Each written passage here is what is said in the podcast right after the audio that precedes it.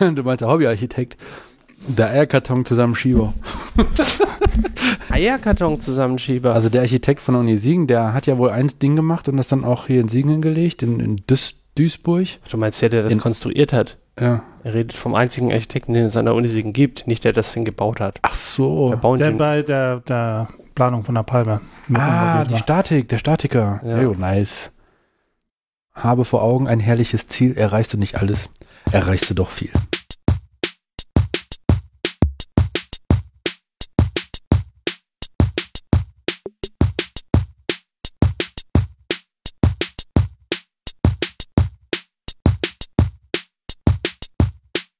Ja, herzlich willkommen zum zur neunten Folge Chaos Siegen wird das wahrscheinlich sein. Null Folge. Hallo Nanook.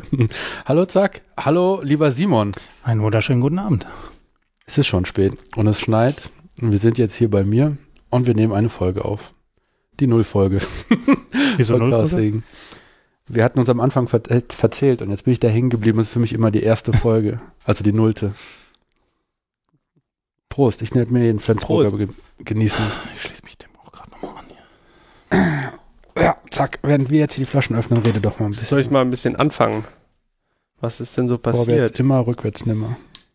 Ja, wir haben heute einen, äh, wieder mal einen Gast. Der Simon aus dem Hackspace auch. Und aus Chaos Siegen. Und ähm, da reden wir später noch drüber, warum wir dich zu Gast haben.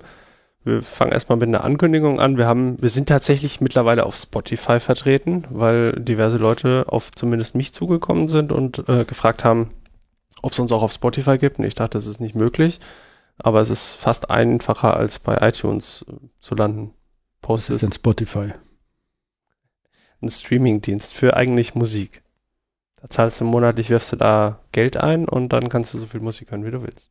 Echt jetzt? Und mittlerweile auch Musi äh, Podcasts und Hörbücher. Glaube ich. Podcast war aber irgendwie eine Zeit lang reglementiert. Irgendwie, es wurden nur besonders tolle Podcasts aufgenommen und seitdem sie das jetzt nicht mehr machen, äh, sind wir jetzt auch da. Ich verstehe es nicht. Warum? Weil ich habe halt ne, Podcast-Fetcher. Da habe ich meine Podcasts seit jeher drauf. Aber es gibt seit jeher auch freie Musik-Podcasts. Geh mal frei, kann ich mir runterladen. Seit fünf Jahren. Kostet genau nichts. Ich weiß nicht, warum die Nulpen auf Spotify sind, wenn man das alles mit Podcast-Catcher machen. Aber nicht desto weniger, Naja. liebe Zuhörer und Rinnen und Mhm. Zuhörer, ihr seid mehr als herzlich willkommen. Spotify-Opfer. Ähm, Man muss nicht immer für alles Geld bezahlen. nö, muss man nicht, aber ich meine, äh, ich, so cool? ich habe auch schon für Podcast-Apps Geld bezahlt. Also Ich spende. ja. kann das ich ja schon produziere. verstehen. Ich lasse produzieren. Podcasts lässt du produzieren. Aufwachen zum Beispiel. Weil hier, macht mal hin. Naja, aber du bezahlst ja für die Infrastruktur trotzdem, äh, wenn du eine Podcast-App kaufst, bezahlst du halt dann dafür die Infrastruktur Geld. Äh, da gab's, das gab es auch schon mit Abo-Modellen. Es sollte Und jetzt, eine, die, die, die GZ, die wir zahlen, sollte einfach eine Kultur-Flatrate sein und guter. ja, das kannst du natürlich so sagen, aber du musst halt auch sehen, Das dass halt auch. Firmen, Zack, die äh, Apps programmieren oder so, halt irgendwie Geld verdienen müssen. Ob Spotify jetzt das richtige Modell ist, weiß ich auch nicht. Das, Können ich habe das wegen Liebe ernähren, da Reichweite muss gemacht. keiner Geld verdienen. ja, aber das Thema werden wir jetzt immer ansprechen.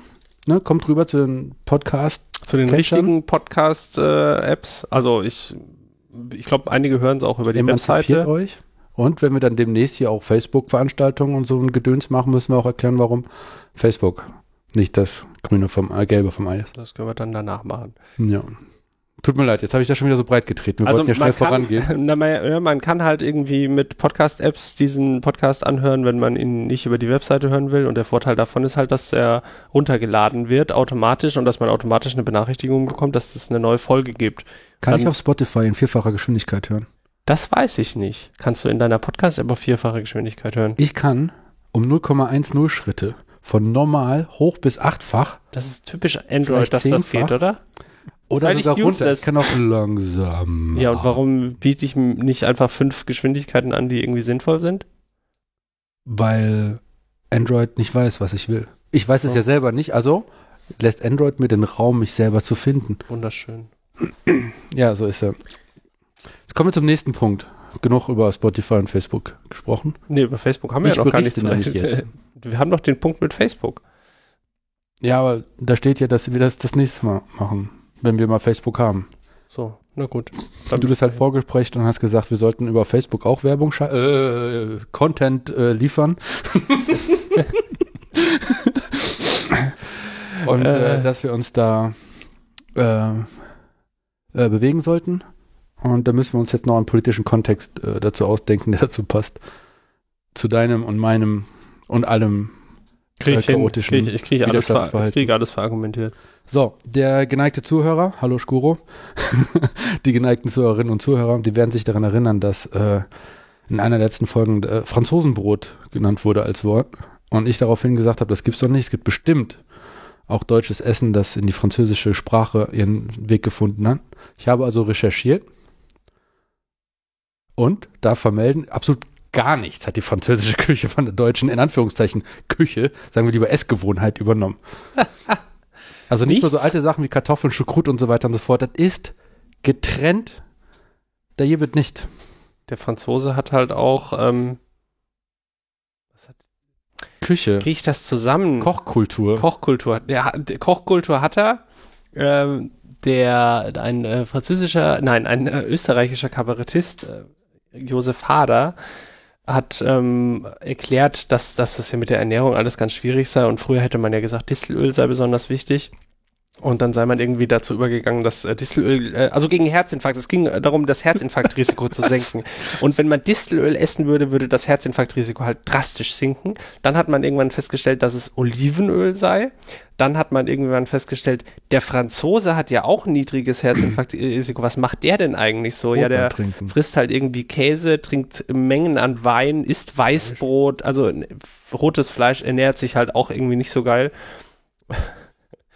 Und ähm, dann ging es irgendwie darum, dass, dass es vielleicht gar nicht an der, an der Esskultur liegt, sondern an der, an der Mentalität. Also der Franzose äh, spricht nur Französisch, weigert sich gegen alle anderen Sprachen, ähm, findet äh, Ausländer per se irgendwie kacke und äh, es gab noch irgendwie zwei, drei andere Sachen.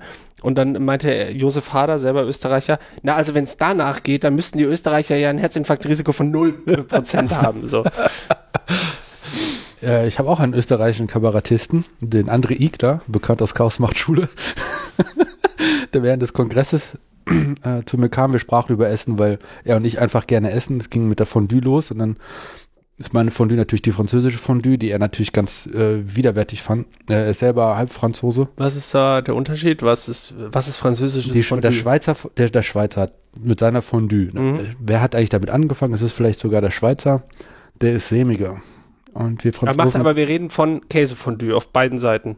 in dem Fall, zu dem Zeitpunkt sprachen wir noch von Käsefondue. Wir sind danach ausgeartet, alle möglichen Fondues und neue Fondue-Kreationen. Jedenfalls hat er gesagt, der Franzose und der Italiener haben beide eine ähm, großartige Kochkultur, hier Essenskultur und so, unterscheiden sich darin aber sehr stark. Der Franzose, der kocht, um, um was herzumachen. Ja, der will neue Geschmäcker kombinieren und so. Während der Italiener einfach nur möchte, dass das Essen richtig geil schmeckt und dass man sich ins Koma frisst. Und ich glaube, da ist was dran. Der Franzose frisst sich nicht ins Koma. Und der Italiener ist so ein Komafresser. Nee, der, der, der schmeckt einfach auch der, nach den fünf Vorspeisen, die du hast und drei Hauptgängen, dann kommt noch eine Zwischensache und dann die verschiedenen Nachtische, die es gibt und dann die, überall noch die ganzen kleinen Getränke dazu. Und immer versuchen sie aus der Tomate den Geschmack der Tomate rauszubringen. Und aus Mhm. der Teig, der muss knusprig und da muss noch die, da, da muss man noch die, die, die, die Bienen auf dem Feld hören, als das Getreide gemäht wurde und so. Also die, die versuchen halt nicht irgendwie neue Gemische zu punchen. Und was macht der Franzose anders dann? Na, der, die Nouveau Cuisine versucht ja dann auch verschiedene neue Geschmäcker so zu kombinieren zu was Neuem. Also die Kombination von Dingen als Erge das Ergebnis ist was Drittes. Also er ist ein bisschen kreativer und äh, kann dann sein, dass er aber nicht so geil ist. Und beim Italiener, der ist eher traditionell Hallo, und der dafür ist es Franzose sagt, richtig das ist das Geilste, aber der Italiener sagt, mein Ding ist das Geilste. Ja, also das, was du von Italiener sagst, kann ich bestätigen. Ich habe das einmal richtig krass erlebt. Da waren wir in so einem gutbürgerlichen äh, italienischen Restaurant. Also wir waren auf einem Bauernhof, Agriculture, weiß ich nicht. Und der hat uns gesagt, fahr mal da durch den Wald äh, und pass aber auf die Wildschweine auf. Die sind uns dann nämlich auch vors Auto gelaufen und äh, sind dann in so einem Bauernhof ge gelandet, wo wir auch den Eingang nicht gefunden haben. Und das war halt ein sehr rustikales äh, Wirtshaus und ähm, ja, das war halt einfach alles unfassbar geil und war aber halt eher so ja, vielleicht ein bisschen zweckmäßig, war halt sehr rustikal irgendwie. Und nach dem dritten Gang haben wir dann auch beschlossen, dass wir das Essen jetzt einstellen werden. Und dann sagte der, sagte der, ähm, der uns das empfohlen hat, sagte, ihr hättet doch noch weiter essen können. Das war eh ein Pauschalpreis. Und wir haben, glaube ich, 30 Euro für alles bezahlt, so, also jeder 30 Euro inklusive Wein und allem. Also das war unfassbar gut. Ja, vielleicht sollten wir da mal einen, Italien fehlt mir noch. Großartig. Mir fehlt Frankreich noch. Ich will unbedingt Äh, nach Frankreich. Das erste Libre Graphics Meeting, das war 2005 in Lyon. Und Lyon hat ja auch so ein bisschen so die Reputation, dass das irgendwie so kulinarische Highlight von Frankreich dann quasi schon ist. Und da sind wir schon ziemlich häufig, ziemlich gut essen gegangen. Das war wirklich, seitdem ist das Libre Graphics Meeting immer mit Essen verbunden. Was ist das Libre Graphics Meeting? Das Libre Graphics Meeting ist ähm, meine Lieblingskonferenz, die findet jedes Jahr statt, so in der ersten Jahreshälfte. Ist eine Konferenz, die sich so mit ähm, freier Software beschäftigt, mit Fokus auf im weitesten Sinne Grafik und Design und Gestaltung und ähm, ist ursprünglich entstanden aus der GIMCON, also äh, die GIMCON war eine Veranstaltung, die das GIMP-Team regelmäßig veranstaltet hat. Und ähm, irgendwann war dann so die Idee, okay, wir müssen nicht immer nur so in unserem eigenen Saft schmoren, sondern wir können eigentlich, geht ja viel auch um die Kooperation mit anderen Projekten, also was weiß ich, blödes Beispiel, Cut and Paste zwischen GIMP und Inkscape muss irgendwie funktionieren, Mhm. weil sonst ist das ja alles irgendwie witzlos. Und ähm, Kannst du Äh, mal äh, no, noch mal irgendwie äh, drei Stufen zurück? Erstens, wie kommst du dazu? Ich bin selber seit ähm, 97, 98 so den Dreh rum im, äh, in der Entwicklung von GIMP beteiligt. Inzwischen leider nicht mehr so aktiv wie früher, aber ähm, ich kenne die alle. Und tatsächlich ist da sogar äh, eine Verbindung, äh, weil ich habe über den Sven Neumann, der damals zusammen mit dem Michael Natterer der GIMP-Maintainer war, habe ich den Kontakt zum CCC und zum Kongress gefunden. Das war so, dass ich die dann so ja, 97, 98 kennengelernt habe. Und ähm, Wie hast du die kennengelernt? Also, die waren ja nicht aus Siegen. na, ich, ich, Also du warst ja in aus Siegen zu der Zeit, oder? Ich, ich, ich war in Siegen, ich habe in Siegen Mathematik studiert und äh, bin dann ähm, äh, auf die, über die Unix AG gestolpert, die ja eine Arbeitsgruppe an der, an der Uni Siegen war, die sich mit Unix im weitesten Sinne beschäftigt hat. Also wir hatten dann auch abgelegte Workstations, die irgendwo abgefallen waren und äh, hatten einen Raum an der Uni zur Verfügung, wo wir uns 24-7 quasi austoben konnten und äh, dauernd stehende Internetverbindung hatten, was zu Toll. der Zeit halt sonst eben nicht einfach so einfach Nach möglich war. Dortmund, oder was? Weißt du, was damals? wo Dortmund das war doch denn so hin? Hauptsächlich so, war doch so, ist das der erste da Uni war in eine? Standleitung, oh, lass mich nicht lügen, war die nach Marburg oder sowas? Okay. Das war irgendwie über das DFN, aber wie da jetzt genau die Netzwerktopologie war, das, das ja, okay. Na, und da waren halt viele Leute dabei, die sich dann halt sehr auf unterschiedliche Art und Weise mit dem Internet beschäftigt haben, weil das natürlich schon ein Privileg war, irgendwie Maschinen zu haben, die da irgendwie 24-7 am Internet hingen. Und da hat man Linux drauf gehabt.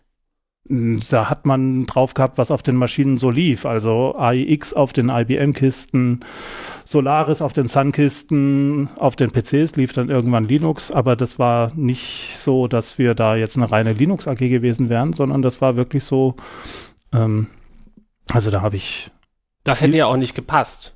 bitte? Also, wenn ihr euch Linux AG genannt hättet und Solaris benutzt hättet, also es waren schon, es ging eher Richtung Unix als Richtung genau. Linux. Also ich meine, Linux ist ja selber sozusagen eine, ähm, ja, wie soll man sagen, ähm, nicht, nicht kontextfrei entstanden, sondern das ist ja aus, hat, ist letztlich, äh, zieht vieles von seiner ganzen äh, Infrastruktur ja aus Sachen, die vorher schon existiert haben. Also Mhm. das GNU-Projekt zum Beispiel. Das ist ja ursprünglich entstanden für eben genau diese ganzen proprietären Unixe. AX, Solaris, äh, was fällt mir noch ein? Äh, Ultrix und so, diese, diese ganzen Geschichten. Da hatte, da gab es ja dann mehrere größere, Work, größere Workstation-Hersteller, die dann äh, jeweils ihr mehr oder weniger eigenes Unix hatten. Mhm. Und diese, äh, das Userland, was da mit dabei war, also das, die gesamte Infrastruktur, die das System so mitgebracht hat, ähm, war halt immer subtil inkompatibel zueinander. Mhm. Und ähm, das deswegen war es dann irgendwann so, dass äh, das äh, GNU-Projekt von dem Richard Stallman ins Leben gerufen worden ist und die dann über die Zeit ähm, sich einen Userland zusammengestrickt haben und das so das erste war, was ein Systemadmin gemacht hat, wenn er irgendwie eine neue Kiste haben wollte, dann hat er erstmal das GNU-Zeug da drauf installiert, also so grep und SRD und so diese ganzen Utilities, Text-Kommandozeilen-Utilities und sowas, einfach damit ein Skript, was man für eine Maschine geschrieben hat, auch auf der anderen mhm. funktioniert. Also da das ist jetzt was, was, das ist später in POSIX gemündet oder, oder ist daraus Wie dieser die POSIX-Standard entstanden? Also POSIX ist doch so, äh, ja. wir halten uns alle irgendwie an bestimmte Schnittstellen. Ja, aber POSIX hat eben auch diverse, ist, ist jetzt nicht so ähm, kräftig definiert. Also beziehungsweise es gibt dann eben tonnenweise Erweiterungen, wo irgendwie jetzt, was weiß ich, welche Regular Expressions versteht das grep zum Beispiel. Ja. Da gibt es ja unterschiedliche Flavors und sowas. Und also, keine Ahnung, da müsste man sich jetzt. Vor allem auch welches grep, ne? ja, E-grep, äh, grep, was weiß ich, keine Ahnung. Okay, also du bist also, irgendwie. Äh, jedenfalls bin ich da in diese, in diese Unix-AG ja. gekommen und da waren halt alle möglichen Leute da, die sich auf sehr unterschiedlichen Ebenen mit unterschiedlichen Sachen beschäftigt haben. Ähm, mein Ziel oder mein primäres Ziel war erstmal, dass ich irgendwie meinen Abschiedsschmerz vom Amiga überwinden musste. und äh, äh, natürlich äh, als jemand, der über lange, lange Jahre und eigentlich viel zu lange den Amiga verwendet hat, ähm, musste ich dann erstmal äh, also äh, äh DOS ging ja gar nicht, weil ich habe, ich wusste ja, Amiga ist viel besser, da kann ich doch kein DOS Was verwenden. Was lief denn ja? auf einem Amiga? Das ist das Betriebssystem auch Amiga oder? Ja, ja das war das Amiga OS. Okay. Das, okay. Und das hat man eigentlich, wenn man nicht du war, wie lange benutzt? Keine Ahnung, also so irgendwie so 95, 94, 95 war schon klar, dass Commodore irgendwie ziemlich tot ist. Mhm. Weil, und die haben irgendwie keinen, keinen neues System rausgebracht, eigentlich schon ein bisschen früher. Also ich habe auch meinen Amiga nie mit einer Festplatte aufgerüstet und sowas. Das war mir alles zu teuer und äh, ja, und das äh, Neumodischer Scheiß auch noch. Nee, das nicht unbedingt. Das wäre schon irgendwie nett gewesen und vielleicht hätte ich dann noch ein bisschen den, den Tod noch ein bisschen länger rauszögern können. Aber ähm, ja, ja, da kamen diese Workstations in der Unix AG und genau, äh, be beziehungsweise ich war dann, ich habe dann halt irgendwie mitgekriegt, oh, da gibt's dieses Linux und dann habe ich halt bisschen die Augen aufgehalten und dann gab's halt irgendwann an der Uni Siegen ein Linux-Meeting, das war 95 und dann bin ich da mal irgendwie so hingemarschiert und dann saßen da so komische Leute rum, mit denen man sich dann auch irgendwie unterhalten konnte und dann war halt da sozusagen der Kontakt geknüpft ähm, und ja, da habe ich viele, viele intensive Freundschaften draus gezogen. Und dann hast du irgendwann festgestellt, äh, dass du Grafik ganz toll findest und dass ja, es irgendwie genau. äh, da dieses GIMP gibt. Genau, genau. Und dann habe ich geguckt und äh, das so ein bisschen beobachtet, immer so ein bisschen aus der Hast Distanz. du diese eine E-Mail noch äh, original mitgekriegt? Welche eine E-Mail? Die, die Legende ist doch, wenn man unter Linux irgendwie ein grafisches System nee, haben das habe ich nicht mitgekriegt. Also, was, was war da die Geschichte? Äh, es, es gibt von ähm, äh, es gibt, äh, also GIMP wurde ursprünglich initiiert von Peter Mattes und Spencer Kimball, äh, die an, in Berkeley gesessen haben und äh, die, die, die Legende sagt, dass sie an irgendeinem Lisp-Projekt irgendwie gesessen haben und irgendwie dann irgendwann mal was Sinnvolles tun wollten, irgendwie was, was in C geschrieben ist, was nicht auf irgendwie doppelt verketteten Listen basiert, um Pixel zu repräsentieren. Ähm, und What? da, da ist es natürlich ein bisschen, bisschen überspitzt, aber das war so ein bisschen die, die Legende, die sich da ge, gebildet hat. Und dann gibt es halt irgendwie, kann man mal rumsuchen, da gibt es dann so eine E-Mail. Suppose somebody wants to do an image manipulation program. Was, welche Features müsste denn so, so ein Ding wie GIMP haben? Ja, und dann, das sind dann so die ersten äh, nachvollziehbaren Dinge, die man noch so ähm, auch so rekonstruieren kann, was da wie passiert ist. Also die beiden haben dann GIMP entwickelt. Das muss so, ist 95, glaube ich, gewesen. 21. November 1995 wurde die erste Version veröffentlicht. Ohne Versionsnummer. Ja, und dann gab es, also das war die erste Version, die, die ist auf, glaube ich, einer Solaris-Maschine entstanden und hat äh, das Motiv verwendet, das Motiv-Toolkit. Ähm, was ähm, sich später dann als bisschen ein Problem rausgestellt hat. Motiv war halt eben, dass die Bibliothek, mit der man unter den kommerziellen Unixen äh, User Interfaces programmiert hat. Also quasi so ein, also um das mal irgendwie zu erklären, das ist quasi so ein Baukasten, also mittlerweile würde man das vielleicht als Baukasten bezeichnen, damals war es wahrscheinlich noch nicht so, aber du konntest halt sagen, ich möchte hier einen Button haben und dann hat der Button halt bestimmte Eigenschaften und äh, der sieht halt auch bestimmt dann ungefähr so aus, wie du das halt möchtest und Genau. aber das Framework gibt irgendwie vor, wo der Text ist und ähm, wie groß Ja, du der Text ist. Du kannst das zwar noch auch anpassen, aber so. das ist halt so ein Standardding und dann sagst Genau. du, wie, ja. Also genau. du, äh, wenn man da heute drauf guckt, das, was die gleiche Rolle übernimmt, das sind so Sachen auf dem Desktop wie, also, also mit, mit einem X-Server im Hintergrund ist äh, GTK da dann inzwischen eins der Dinge oder Qt, das sind so die beiden wichtigsten Toolkits, die heute diese Rolle übernehmen. Und Motiv war deshalb eigentlich eine ganz clevere Wahl, weil das eigentlich bei den ganzen verschiedenen Unix-Varianten, äh, die wir da äh, damals hatten, kam das halt mit dabei und war als Programmierumgebung mit dabei. Die Hersteller von den ganzen Unix-Kisten hatten das halt lizenziert und halt mit ihren Kisten mitgeliefert. Und dann kam Linux auf die Bildfläche, wo es dann nicht irgendwie einen großen professionellen Hersteller gab, der jetzt irgendwie für was weiß ich wie viel Geld äh, da einen Motiv lizenzieren will. Man konnte also dann schon Programme verteilen, wo dann das, die, die Motiv-Bibliothek statisch in das Binary rein kompiliert war. Aber das, damit konnte man halt eben nur Binaries machen. Selber an dem Programm entwickeln ging nicht, weil man dafür die, äh, die Entwicklungsumgebung, also die, die Header-Files und so den ganzen Kram gebraucht hätte, um das kompilieren zu können.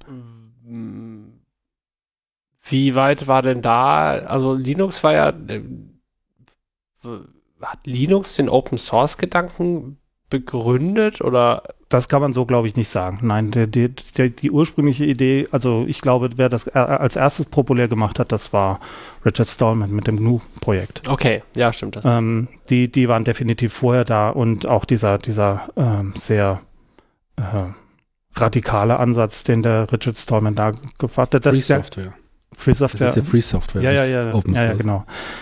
Ja, das ist aber tatsächlich, ähm, wenn man sich dann damit ein bisschen intensiver auseinandersetzt, sind das valide Fragen, die da hinter dieser Unterscheidung da tatsächlich stecken. Und warum macht man das Ganze eigentlich? Und das äh, bei dem Richard Stallman ist das Ganze halt so aus so einer Motivation raus entstanden, dass der halt eben festgestellt hat, ähm, da gibt es irgendwie diese Bestrebungen zwischen den verschiedenen Herstellern, dass die gerne so ein Vendor-Login quasi erzeugen wollen. Und das also Ein was? Ein Vendor-Login, dass also quasi die, die Nutzer von Systemen auf diese, auch in Zukunft immer diese Systeme verwenden müssen. Mhm. Und, Ja. ähm, und generell, äh, was früher wohl gang und gäbe war, dass man sich wechselseitig irgendwie die äh, Tapes zugeschickt hat mit irgendwelchen Programmen, die man dann irgendwie auch äh, für seine eigene Maschine dann erstmal kompiliert hat, bevor man sie verwenden konnte, also im Source Code quasi hin und her geschickt hat, dass das quasi am Aussterben war, weil da irgendwelche Firmen gesagt haben, okay, wenn wir jetzt hergehen und äh, den Source Code für uns behalten,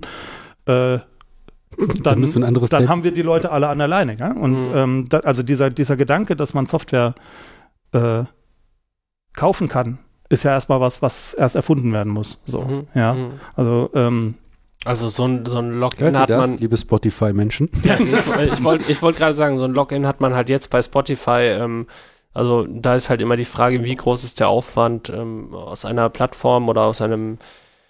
Äh, ich, ich benutze eine Software, ich benutze ein, ein, ein Produkt, ich benutze eine Küchenmaschine von Dollarhersteller und wie hoch ist der Aufwand, da halt rauszukommen und ähm, wie wie flauschig fühlt es sich an und wie wenig möchte ich davon wechseln. Also bei Spotify wäre es halt so, ja, ich habe aber doch seit fünf Jahren, äh, also es, es hält ihn, es hält mich ja niemand ab, von Spotify zu Apple Music oder zu Deezer oder zu weiß ich nicht zu wechseln.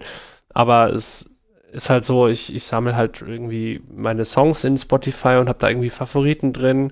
Und ich habe da hunderte Playlists und die lassen sich aber nicht exportieren, weil warum lassen sie sich nicht exportieren? Das ist für Spotify relativ einfach, das irgendwie anzubieten und dann Apple Music zu sagen, äh, i- importier das mal.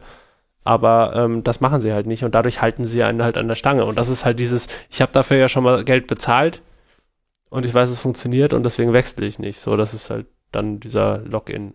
Würde ich mal sagen. Ja, so in die Richtung geht das. Und ähm, es hatte auch in dem Umfeld natürlich ein bisschen was zu tun. Ich meine, in der Zeit waren diese ganzen Unix-Workstations natürlich eher in großen Firmen und äh, Universitäten unterwegs. Und gerade an Universitäten hast du ja das Problem, da kaufst du vielleicht irgendeine Software und die funktioniert subtil nicht so, wie du es brauchst. Weil, und dann äh, war es noch früher schlimmer halt, Hardware. war's Siemens früher- hat das ja, wohl gut, relativ hart gemacht. bei Software hast halt, wenn, wenn, je nachdem, in welcher Form du die halt zur Verfügung gestellt hast, kannst du die eventuell selber noch anpassen, indem du Source Code anpasst. Ja. Und ähm, das war halt sowas, wo, wo der Richard Stallman halt eben die, die Gefahr gesehen hat, dass das irgendwie äh, verschwindet, diese, diese Freiheit, die man da ähm, genießt. Und das war sozusagen der Auslöser, weshalb er da in die, in diese ähm, ja, freie Software-Geschichte dann so eingestiegen ist. Ich meine, Was übrigens eine sehr menschliche Geschichte ist. Ne? Also Aneignung, Besitz durch Aneignung gibt es äh, tausend Beispiele. Ich meine, wir haben jetzt hier auch unsere Notebooks und wir bekleben die, okay, du noch nicht, ähm, um sie quasi individuell zu gestalten und quasi auf uns zuzuschneiden. Wenn du in die Automobilindustrie gehst, ne, die ganzen Tuner, die da aus ihrem Auto nochmal was anderes machen als äh, vom Hersteller geplant. Ich weiß nicht. Leute, die ihre Klamotten selber flicken. Also der, der freie Software-Gedanke hat ja irgendwie so diese vier Freiheiten. Die, free, frei, die eine ist ähm, reingucken, wie der Code funktioniert, den Code zu verbessern, anderen Leuten äh, verbesserten Code anderen Leuten zukommen zu lassen. Also die Patches ist die dritte und die vierte ist auch noch sowas, wo halt ein ganz starker Gedanke dahinter ist, dass, dass man eine Software, wenn sie offen ist, also wenn sie frei ist, gemeinsam an was Größerem zu schaffen, zum Wohle von dem Individuum, aber auch von der Gemeinschaft. Passend zu diesem Thema, die Pizza ist da. Dann machen wir jetzt eine kurze Pause.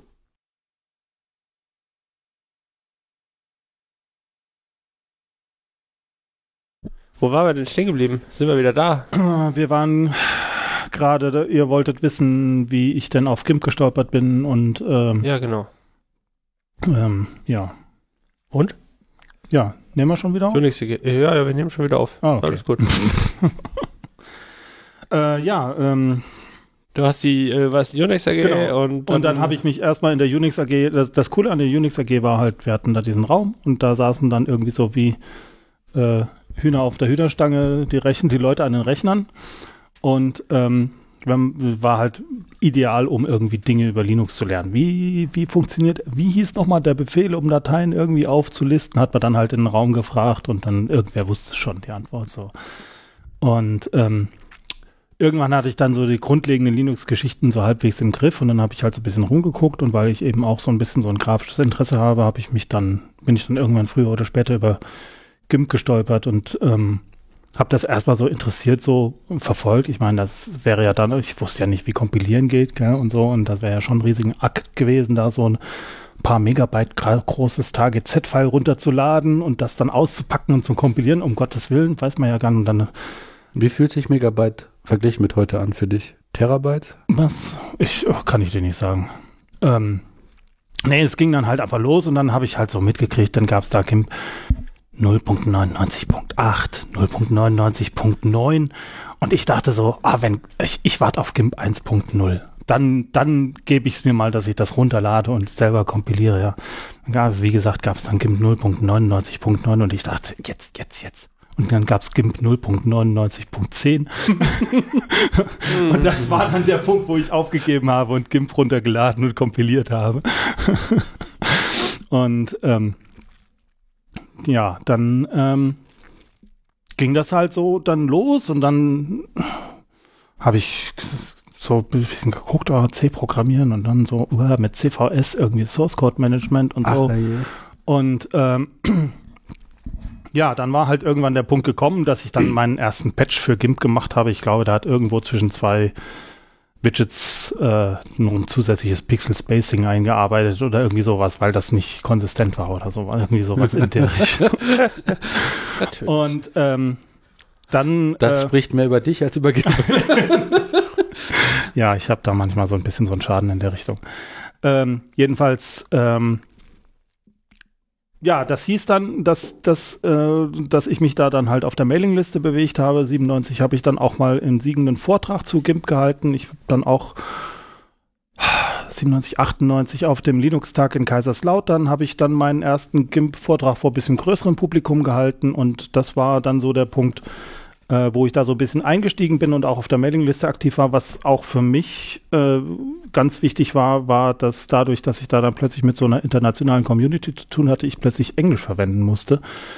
Und das hat also mein Englisch dramatisch verbessert. Äh, also das, das ist wirklich an der Stelle was, wo ich da wahnsinnig von profitiert habe. Also, wer Englisch lernen will, werdet Open Source Entwickler. Ja, genau. Programmieren geht schon irgendwie. Und, und überwindet euch mit den Leuten zu reden. Ähm, das hilft. Ja, und dann kam irgendwann eine Mail, dass der Sven Neumann mich nach Düsseldorf eingeladen hat. Der hat damals da noch studiert. Und der hat dann da irgendwie so. Dich eingeladen, alleine. Nein, wir, wir waren dann zu sechst oder sowas Okay. letztlich da. Wir treffen uns mal bei mir im, im Garten und wollen Genau, ein bisschen geben. genau. Und da habe ich dann das erste Mal jemanden getroffen, der ernsthaft vegetarisch gekocht hat und so. Ah ja. Ähm, also Wann wir war waren dann da äh, so zu sechst, äh, da habe ich dann auch den Michael Nattra kennengelernt und ähm, Sven und Mitch sind dann später das äh, kongeniale Duo als äh, GIMP-Maintainer geworden. Zu dem Zeitpunkt war das noch der Manish Singh, der Josh. Ähm, Welches Jahr? Ungefähr. Anfang 2000 98, 98 noch. 98, 99 den Dreh rum. Ähm, und das war dann der Punkt, wo ich dann, die, die beiden dann mir gesagt haben, du, n- 99, da ist diese coole Veranstaltung vom CCC, da ist das Camp, da musst du hin. 99. 99. Ah ja, okay. 99 war das erste Camp. Und ähm, Das war das erste Mal, dass du vom CCC gehört hast? So in der, also gehört hatte man vorher schon mal was, aber es war halt irgendwas Abstraktes, irgendwie Ja. weit weg, Ja. keine Ahnung. Und ähm, die beiden waren da durchaus ziemlich aktiv und ähm, ja, da bin ich dann also, da habe ich dann auch in dem Zusammenhang äh, ja, also das, das war einfach eine ziemlich coole, coole Veranstaltung und dann bin ich halt eben auch Wie viele Leute waren da? Weißt du? das weiß ich nicht. Das weiß ich nicht. Ähm, aber es war auf jeden Fall so irgendwie eine sehr, sehr skurrile Erfahrung. Ich, äh, das war Warum? irgendwie so ein Reiterhof, irgendwie Alt-Landsberg und ähm, alles irgendwie dann auch so bunt. Und jetzt ho hoffe ich, dass ich nicht das erste und das zweite Camp durcheinander schmeiße. Das weiß ich nicht genau, aber ähm, so mit irgendwie bunter Beleuchtung. Und ich bin vorher nie irgendwie auf Festivals unterwegs gewesen oder sowas. Also das war für mich irgendwie schon irgendwie so eine fette Lasershow, die da irgendwie so mitten auf freiem Feld stattgefunden hat. Und ähm, gab es bei dem ersten schon, dass da gab es, ob es da schon die Fairy Dust gab oder war das erst bei dem zweiten? Das war damals jedenfalls noch aus Metall geschweißt, das Ding. Aber das ist da entstanden auf dem Camp, oder was? Wo das herkommt, weiß ich nicht genau. Ähm, und ja, dann, äh, da, das war dann so der, der, der Punkt, da hatte ich dann das erstmal Kontakt und dann war ich auch, ich glaube, auf dem 17C3 war mein erster Kongress. Ähm, Das war vor, wir hatten 35 C3, das war, der, vor das 17 war Jahren. Ende 18. 99 muss das gewesen sein, weil das war, ähm, das, das war der Kongress, der das Hallauge als Logo hatte. Also dieses äh, rote, dieser rote leuchtende Punkt. Und das war auch ein Thema, was sich durch diesen Kongress so durchgezogen hat. Und ähm, das war halt in, noch im Haus am Köllischen Park in Berlin. Und ähm, Mit wie vielen Menschen? auch das weiß ich nicht. Das, äh, weniger als heute. Danke. ähm, nee, aber das war, das, das war irgendwie sehr, sehr, auch, auch wieder so, so, eine, so eine völlig surreale Erfahrung.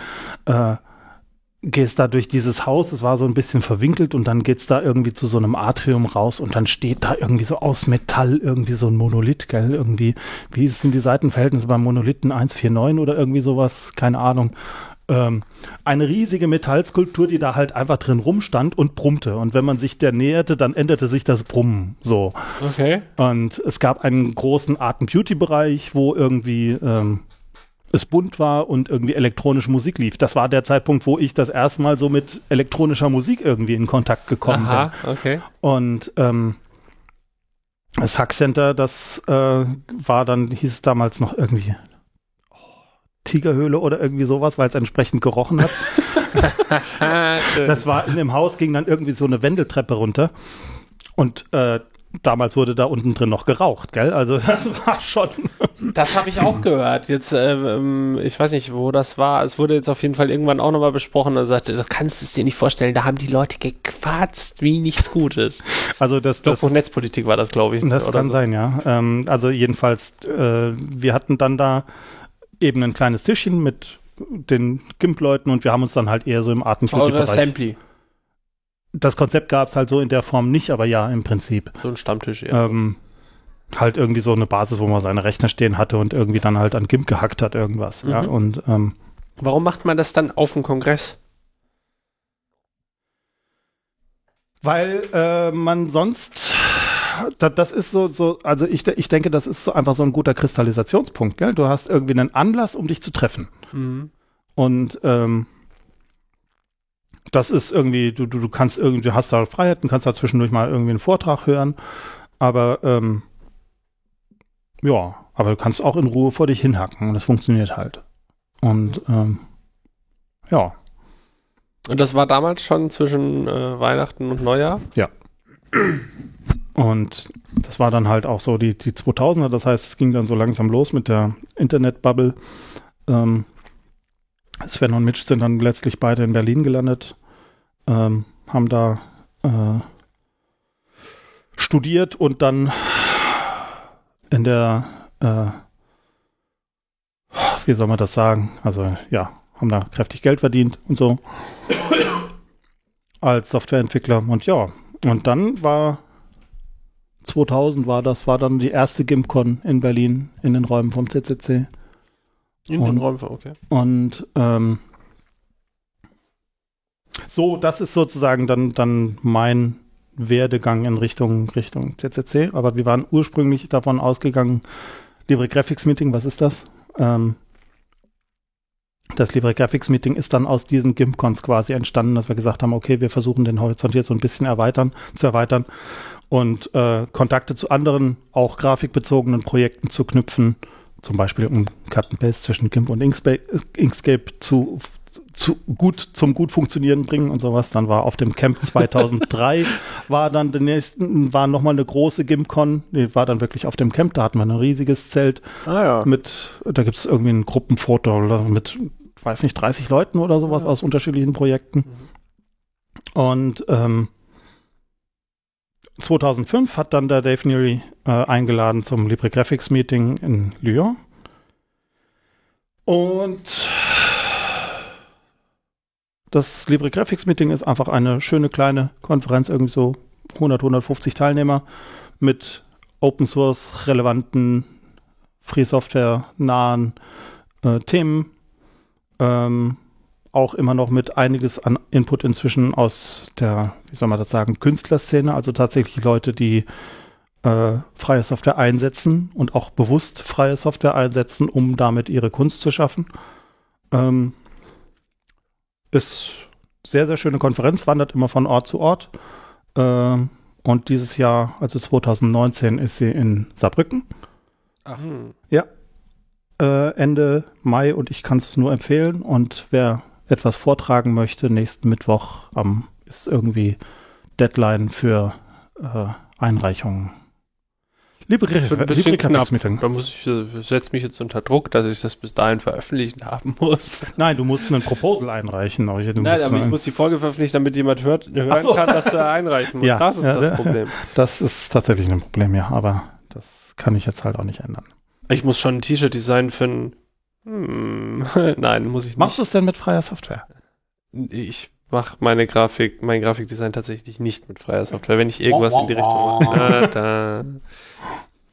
Ja, so, aber und das- du warst jetzt seit dem 17C3 jedes Mal auf dem Kongress. Nicht jedes Mal, äh, aber häufig. Meistens, meistens. Und einmal äh, hat es auch tatsächlich mit dem Ticket nicht geklappt. Da muss ich mich dann, habe ich dann versucht, mich mit Tagestickets durch, zu, durchzuschlagen.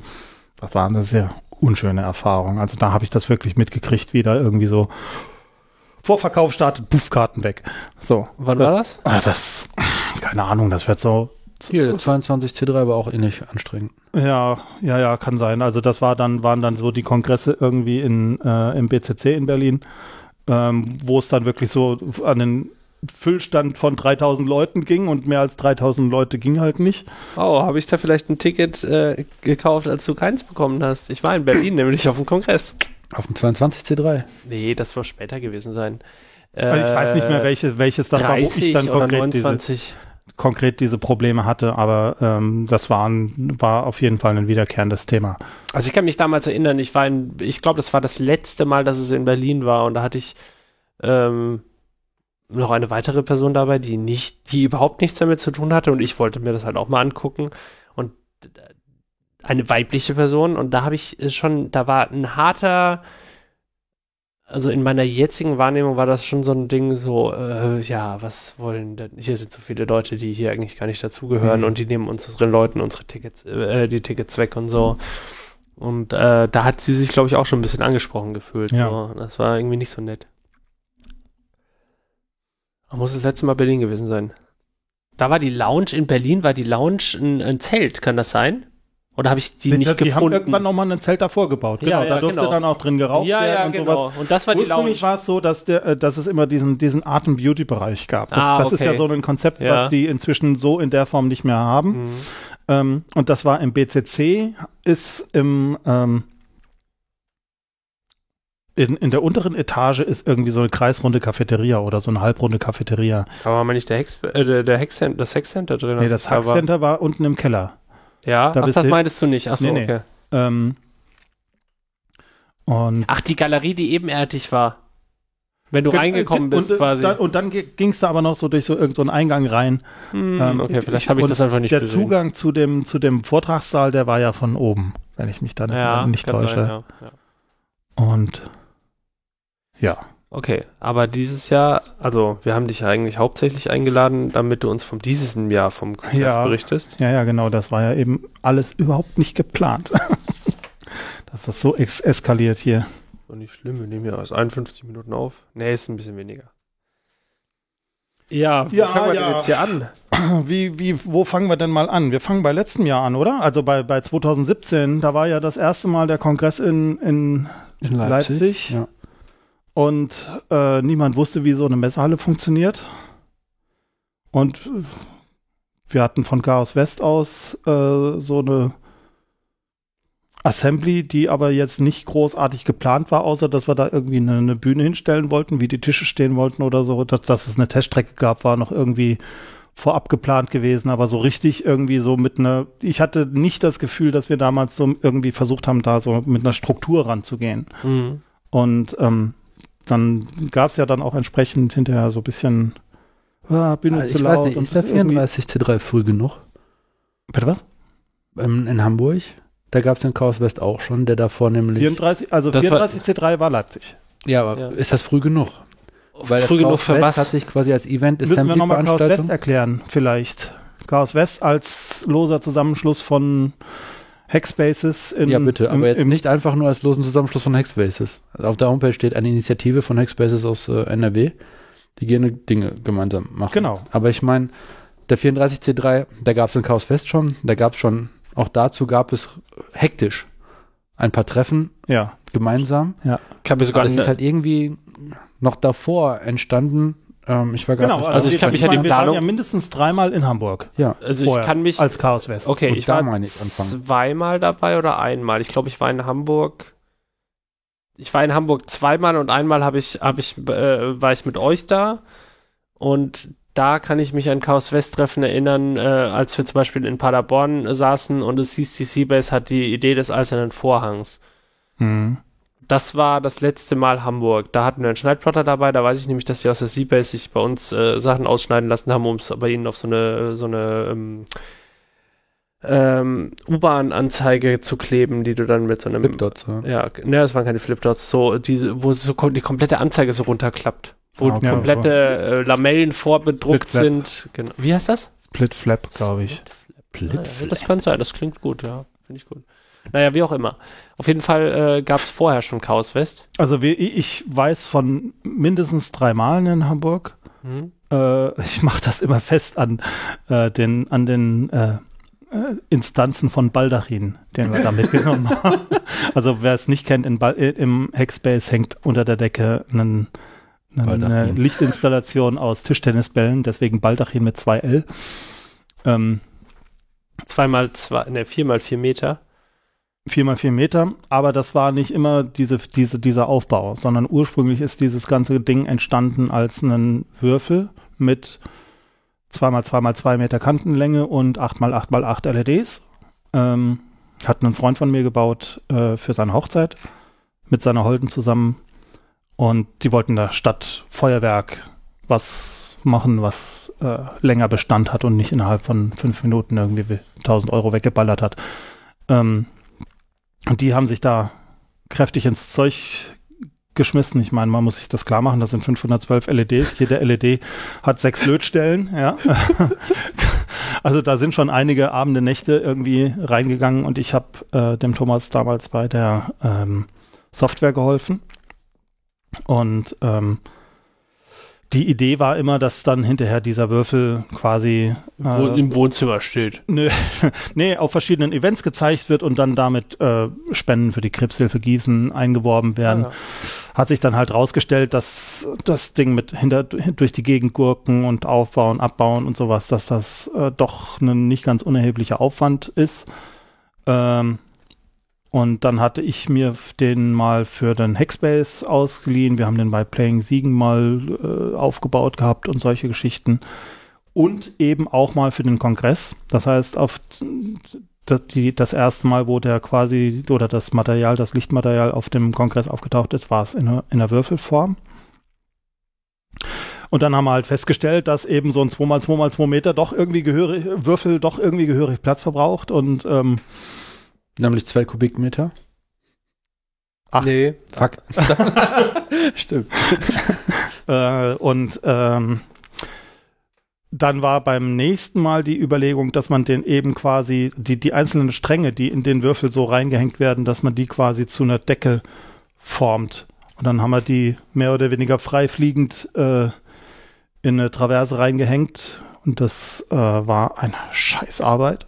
Das war unglaublich. Also diese 64 Freifliegend. Also Ja, wirklich also- ohne Rahmen, sondern einfach, du hast halt Du hast halt in, an Mitte hast du Tischtennisbällen. irgendwie Äh, Drahtseil gespannt und dann hast du die Dinger nach außen gespannt und ich habe dann noch mit irgendwie Zeltstangen da versucht, das Ding da irgendwie aufzuhängen und sowas. Das war alles ein, ein einziger Graus. Also ähm, vor allem, ich konnte es vorher nie wirklich zur Probe aufbauen, äh, weil ich hatte keine 4x4 Meter Traverse irgendwie in der Ecke rumstehen. Ja? Und ähm, naja, da haben wir das Ding dann reingebaut. Kam gut an, aber ähm, ich war der Überzeugung, es muss halt besser gehen. natürlich. Und dann haben wir in dem, in dem Jahr darauf, habe ich das mit dem Hannes zusammen dann diese, diese, Holzrahmen diese, gebaut. diese Rahmen gebaut, dass jetzt also Baldachin als acht Module einmal zwei Meter relativ einfach durch die Gegend transportiert werden können und auch relativ zügig dann irgendwo aufgehängt werden können. Kann man damit nochmal den Würfel machen? Ja, ne? Das geht noch. Das haben wir schon, habe ich schon mit Simon zusammen aufgebaut. Auf Ja. Plain Siegen. Ja. Letztes, vorletztes Jahr, irgendwann. Oder ist das Ja, mal? hier mal kurz der Aufruf. Also, die Leute, die den Baldachin kennen, äh, kennen ihn. der ist eindrucksvoll. Es fehlt im Hasi-Wiki, fehlen einfach noch ein paar schöne atmosphärische Bilder dazu. Vielleicht gibt's da ein paar Bilderspenden zu. Beim Hasi-Wiki ist es mehr so eine Anleitung, wie was ist. Das ist sehr technisch. Da kommt dieses wunderbare Gefühl nicht ganz raus. Und Kongress 35 C3 war der Baldachin auch. Hat für Atmosphäre gesorgt. Ja. Ähm, ich kann mich halt in Hamburg noch an Chaos West erinnern, als Leute, die gesagt haben, okay, äh, hier kannst du deine Jacke und deine Sachen ablegen, einen Stuhl. Äh, hier ist übrigens dann noch Dortmund und dann findest du die. Und übrigens sind wir Chaos West und jetzt äh, gehen wir einmal über den Kongress drum. Also es war so eine Art Headquarter und das fand ich sehr schön, weil meine Kongresse davor kein Headquarter hatten. Mhm. Da hatte ich nicht, da, da war ich mehr ähm, die ganze Zeit getrieben. Das Beste, was ich aus dem Kongress rausholen konnte, war die Anzahl der Vorträge, die ich sehe Mhm. zu maximieren.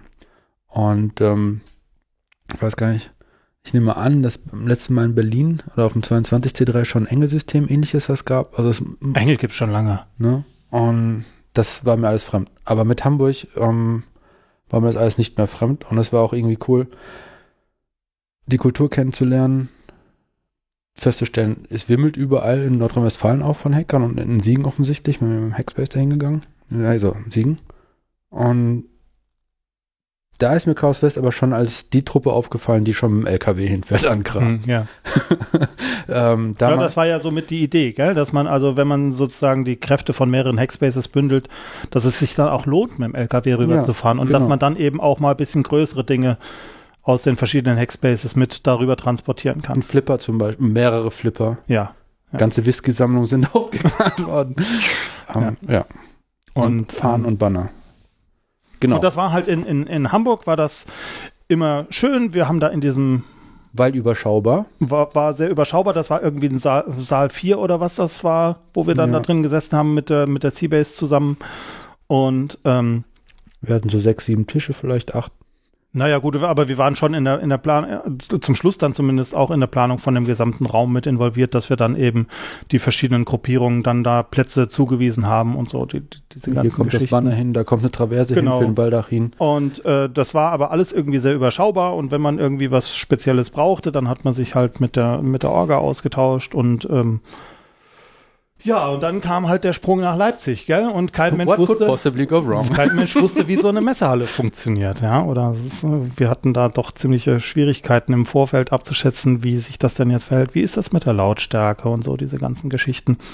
Das hat sich ja dann auch gerade mit der Bühne dann auch als bisschen Konfliktpotenzial. Weil die haben, wir erst, die haben wir ja erst seit dem 34C3, ne? Ja, Vorher gab es genau. keine Bühne. Doch. Doch, wir hatten, Doch. also wir hatten zumindest schon LED-Panels von äh, Carsten. Wir hatten 33C3, weiß ich, dass auf der, da gab es ja in dem Hack Center so ein, Da hatten wir einen Klangteppich.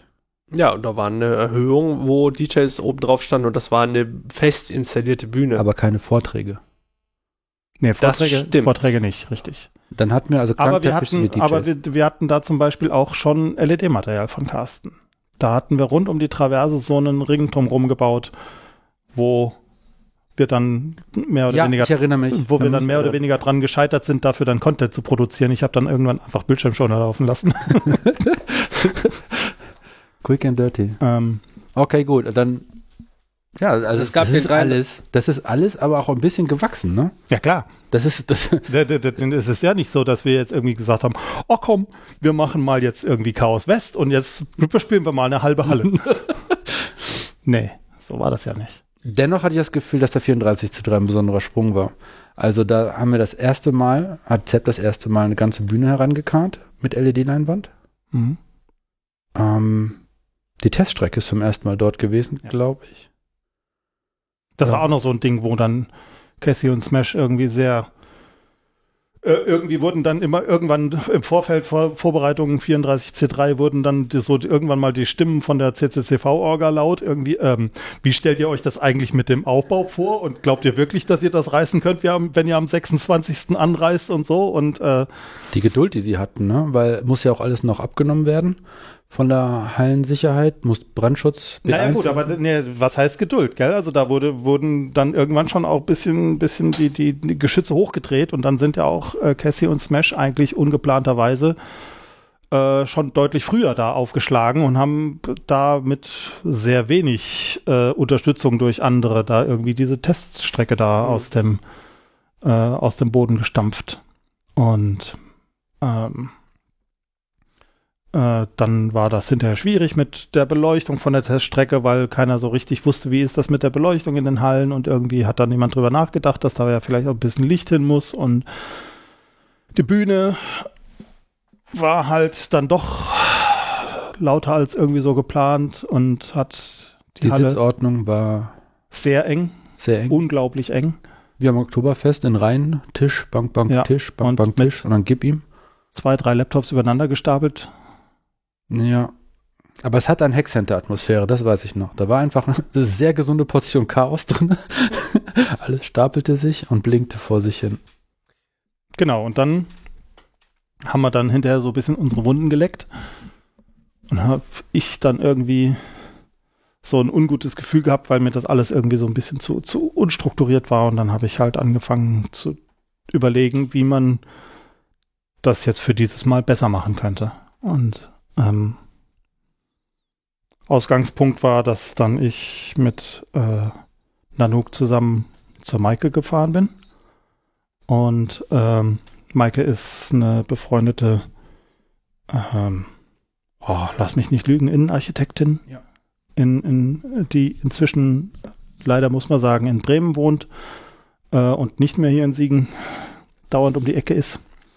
Ähm, und hab mit, wir haben dann da erstmal versucht rauszukriegen, was könnte denn so ein Prozess sein, um überhaupt zu einem Konzept zu kommen, gerade für so ein etwas heterogenes äh, Konstrukt wie, wie Chaos West. Ja, also das ähm, war dann halt irgendwie so, hm, hm, hm, okay, man will ja jetzt auch nicht hergehen und sagen, hier, ich bin das Mastermind und ich habe hier ein Konzept und das habt ihr gefälligst mit mir durchzuziehen. Also das ist, muss ja schon irgendwie versucht werden, dass da irgendwas passiert, was irgendwie so eine gemeinsame Aktion wird. Und das heißt, glaube ich, auch in meiner Meinung nach jedenfalls, dass man versucht, äh, die, die Ideenfindung, Konzeptfindung irgendwie auf breite Beine zu stellen. Ja, da gab es halt so Kreativphasen, die dazu geführt haben, dass wir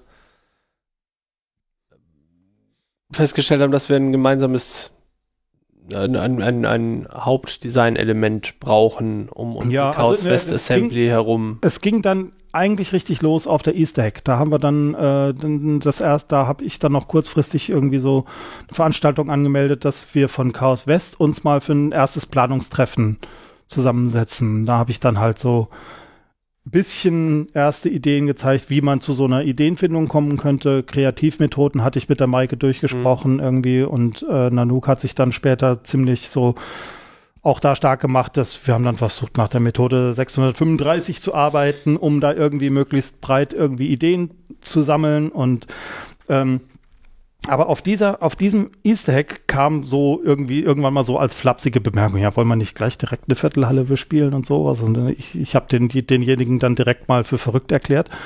Ähm, woraufhin dann SMTW, der da äh, lustigerweise bei diesem Treffen mit dabei war, sagte, wieso?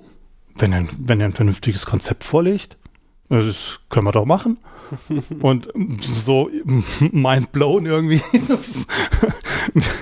Kann ja irgendwie, ähm, war irgendwie erstmal ein neuer Gedanke, an den man sich da irgendwie äh, gewöhnen musste, dass das tatsächlich was ist, was man halt einfach machen kann. Ja, und dann nahm das Schicksal so seinen Lauf. Also ich habe hier gerade das Chaos West Wiki auf. Da sind, ist ja auch alles gut dokumentiert, äh, was die Treffen angeht. Und haben tatsächlich ähm, am Februar haben wir uns dann getroffen, letztes Jahres, äh, um Wunden zu lecken. ja, das war die Nachbesprechung. Und das wird wahrscheinlich jetzt demnächst auch das nächste sein. Dann, dann gibt Genau. halt jedes, jedes Topic, jedes Thema, da gibt es Pro und Contra. Und was ich damals schon richtig cool fand, ist die Art und Weise, wie wir darüber gesprochen haben. Also wir haben schon kritisiert, klar, sachlich, aber nicht ähm, blockierend. Also wir haben jetzt keinen Stein in, irgendwo in, dahingeschoben, sondern gesagt, das, ähm, äh, na, was könnte man besser machen? Das war die Kritik so. Das nächste Mal Mhm. könnte man das und das besser machen und das und das war gut. Das fand ich wirklich ähm, sehr sympathisch. Ähm, Und ich glaube, man kann auch mit Fug und Recht behaupten, das, was dieses Jahr war, war besser. ja, ihr spoilerst je- du aber schon. aber Ähm, wir, haben, wir haben Maike unabhängig voneinander besucht. Das weiß ich noch. Ach richtig, ich bin da kurzfristig krank geworden. Da warst du dann oben und ich Ja. bin dann später nochmal hochgefahren. Und auf der Gulasch-Programmiernacht gab es nochmal, wie auf der Easter Hack, ein Da war, ich, Treffen, da war ich nicht dabei. Ja. wo ich dann nochmal äh, alle Hackspaces gebeten habe, das mal diese, diese Kreativmethode durchzuspielen. Und die haben wir da vor Ort auch durchgespielt. Und da waren da schon richtig gute Ideen dabei. Und das berührte alle Punkte. Ähm, die Aufteilung der Bühne, was man das machen kann, Designkonzept. Weil, äh, vielleicht für spätere Leute, die gerne mal eine halbe Halle spielen wollen und doch nur mit einem Viertel anfangen. Ähm, die Kreativmethode ist eine Methode, um sehr schnell viele Ideen zusammenzukriegen. Aber was Maike uns ganz wichtig am Anfang gesagt hat, so ein Designkonzept, das hat zwei, zwei, zwei Mitspieler. Das eine ist quasi ein, ein Design-Leuchtturm. Den sieht man von Weitem. Das ist so das ein, eine Merkmal, wo man sagt, okay, ähm, warst du schon bei Chaos West? Äh, wo finde ich das? Ja, das sind die mit der. Ich will nicht spoilern. und dann gibt es, ähm, das ist das, was hervorsticht. Aber beim Design gibt es halt auch den anderen Gegenspieler. Das ist quasi eine große Klammer, eine große Umarmung um alles herum, die sich darum äh, herumtummeln. Also ähm, nehmen wir an, es kann eine gleichmäßige Farbgestaltung sein oder es kann eine gleichmäßige, also etwas wiederholt sich in dem ganzen Gerät und dann merkt man so, okay, hier ist, das gehört alles noch dazu. Ja, stell dir vor, du, alle, wir wären alle in grün rumgelaufen. schreckliche Vorstellung. Aber merkt man durch, durch Farbgebung zum Beispiel, dass man dazu. Ja. Ja. Und ähm, eine von diesen, diesen Sitzungen, Brainstorming-Sitzungen hat halt hier auch in Siegen stattgefunden und das war für mich eine ganz frappante Erfahrung, weil da dann plötzlich so, so doch relativ klar irgendwie so ein, ein Thema rausgestochen ist. Das war irgendwie, ich glaube, letztlich hatten wir dann so Wald als das war vielleicht auch daran gelegen, dass wir grünes Papier hatten. also just saying, das fällt mir gerade so ein. Das könnte sein, ja. Und ähm, stimmt, du hast recht, die Scans sind auch alle grau, weil ich grau gescannt habe und ja, farblos. Und ähm, das hat sich dann natürlich hinterher nicht in dem Detailgrad dann niedergeschlagen, aber wir sind dann letztlich auch in, in der Zusammenarbeit mit den anderen also ein bisschen so in Richtung Dschungel gegangen.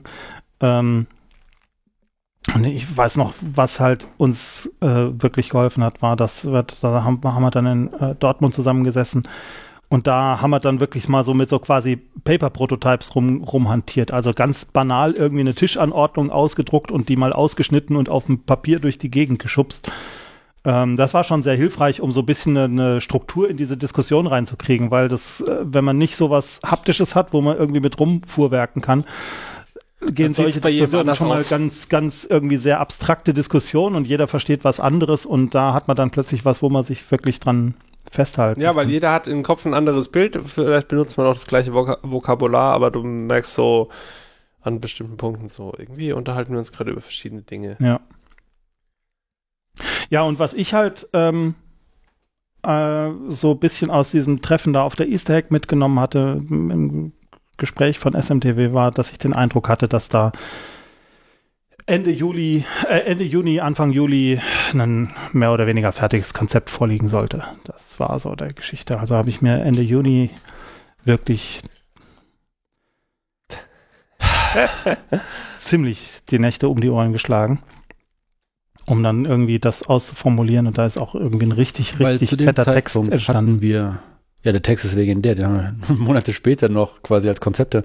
Das ist auch der, der durch, durch durchs Chaos gegangen ist. Da bin ich später auf dem Regio-Treffen noch drauf angesprochen worden, wie großartig das Konzept ist. Und wir sind schon so weit. Zu dem Zeitpunkt wusste ich schon, okay, das äh, Ja, das war, das, war, das war Anfang Juli, da habe hab ich das dann sozusagen über den Sandswerk auf den Weg geschickt. Ja, passierte zwei Monate lang nichts. Und man das merkte so die Luft entweichen aus Das Simon war für mich eine sehr, sehr, sehr anstrengende Zeit weil ich dachte, okay, jetzt habe ich hier die Motivation, ich will daran weiterarbeiten, ich will da Feedback dazu kriegen, ich will da ja, ja, klar. konstruktives Feedback dazu haben und ähm, das war echt anstrengend. Also da, da habe ich gelitten. Da, fing, da, da fing, das Leiden an, um nicht zu spoilern.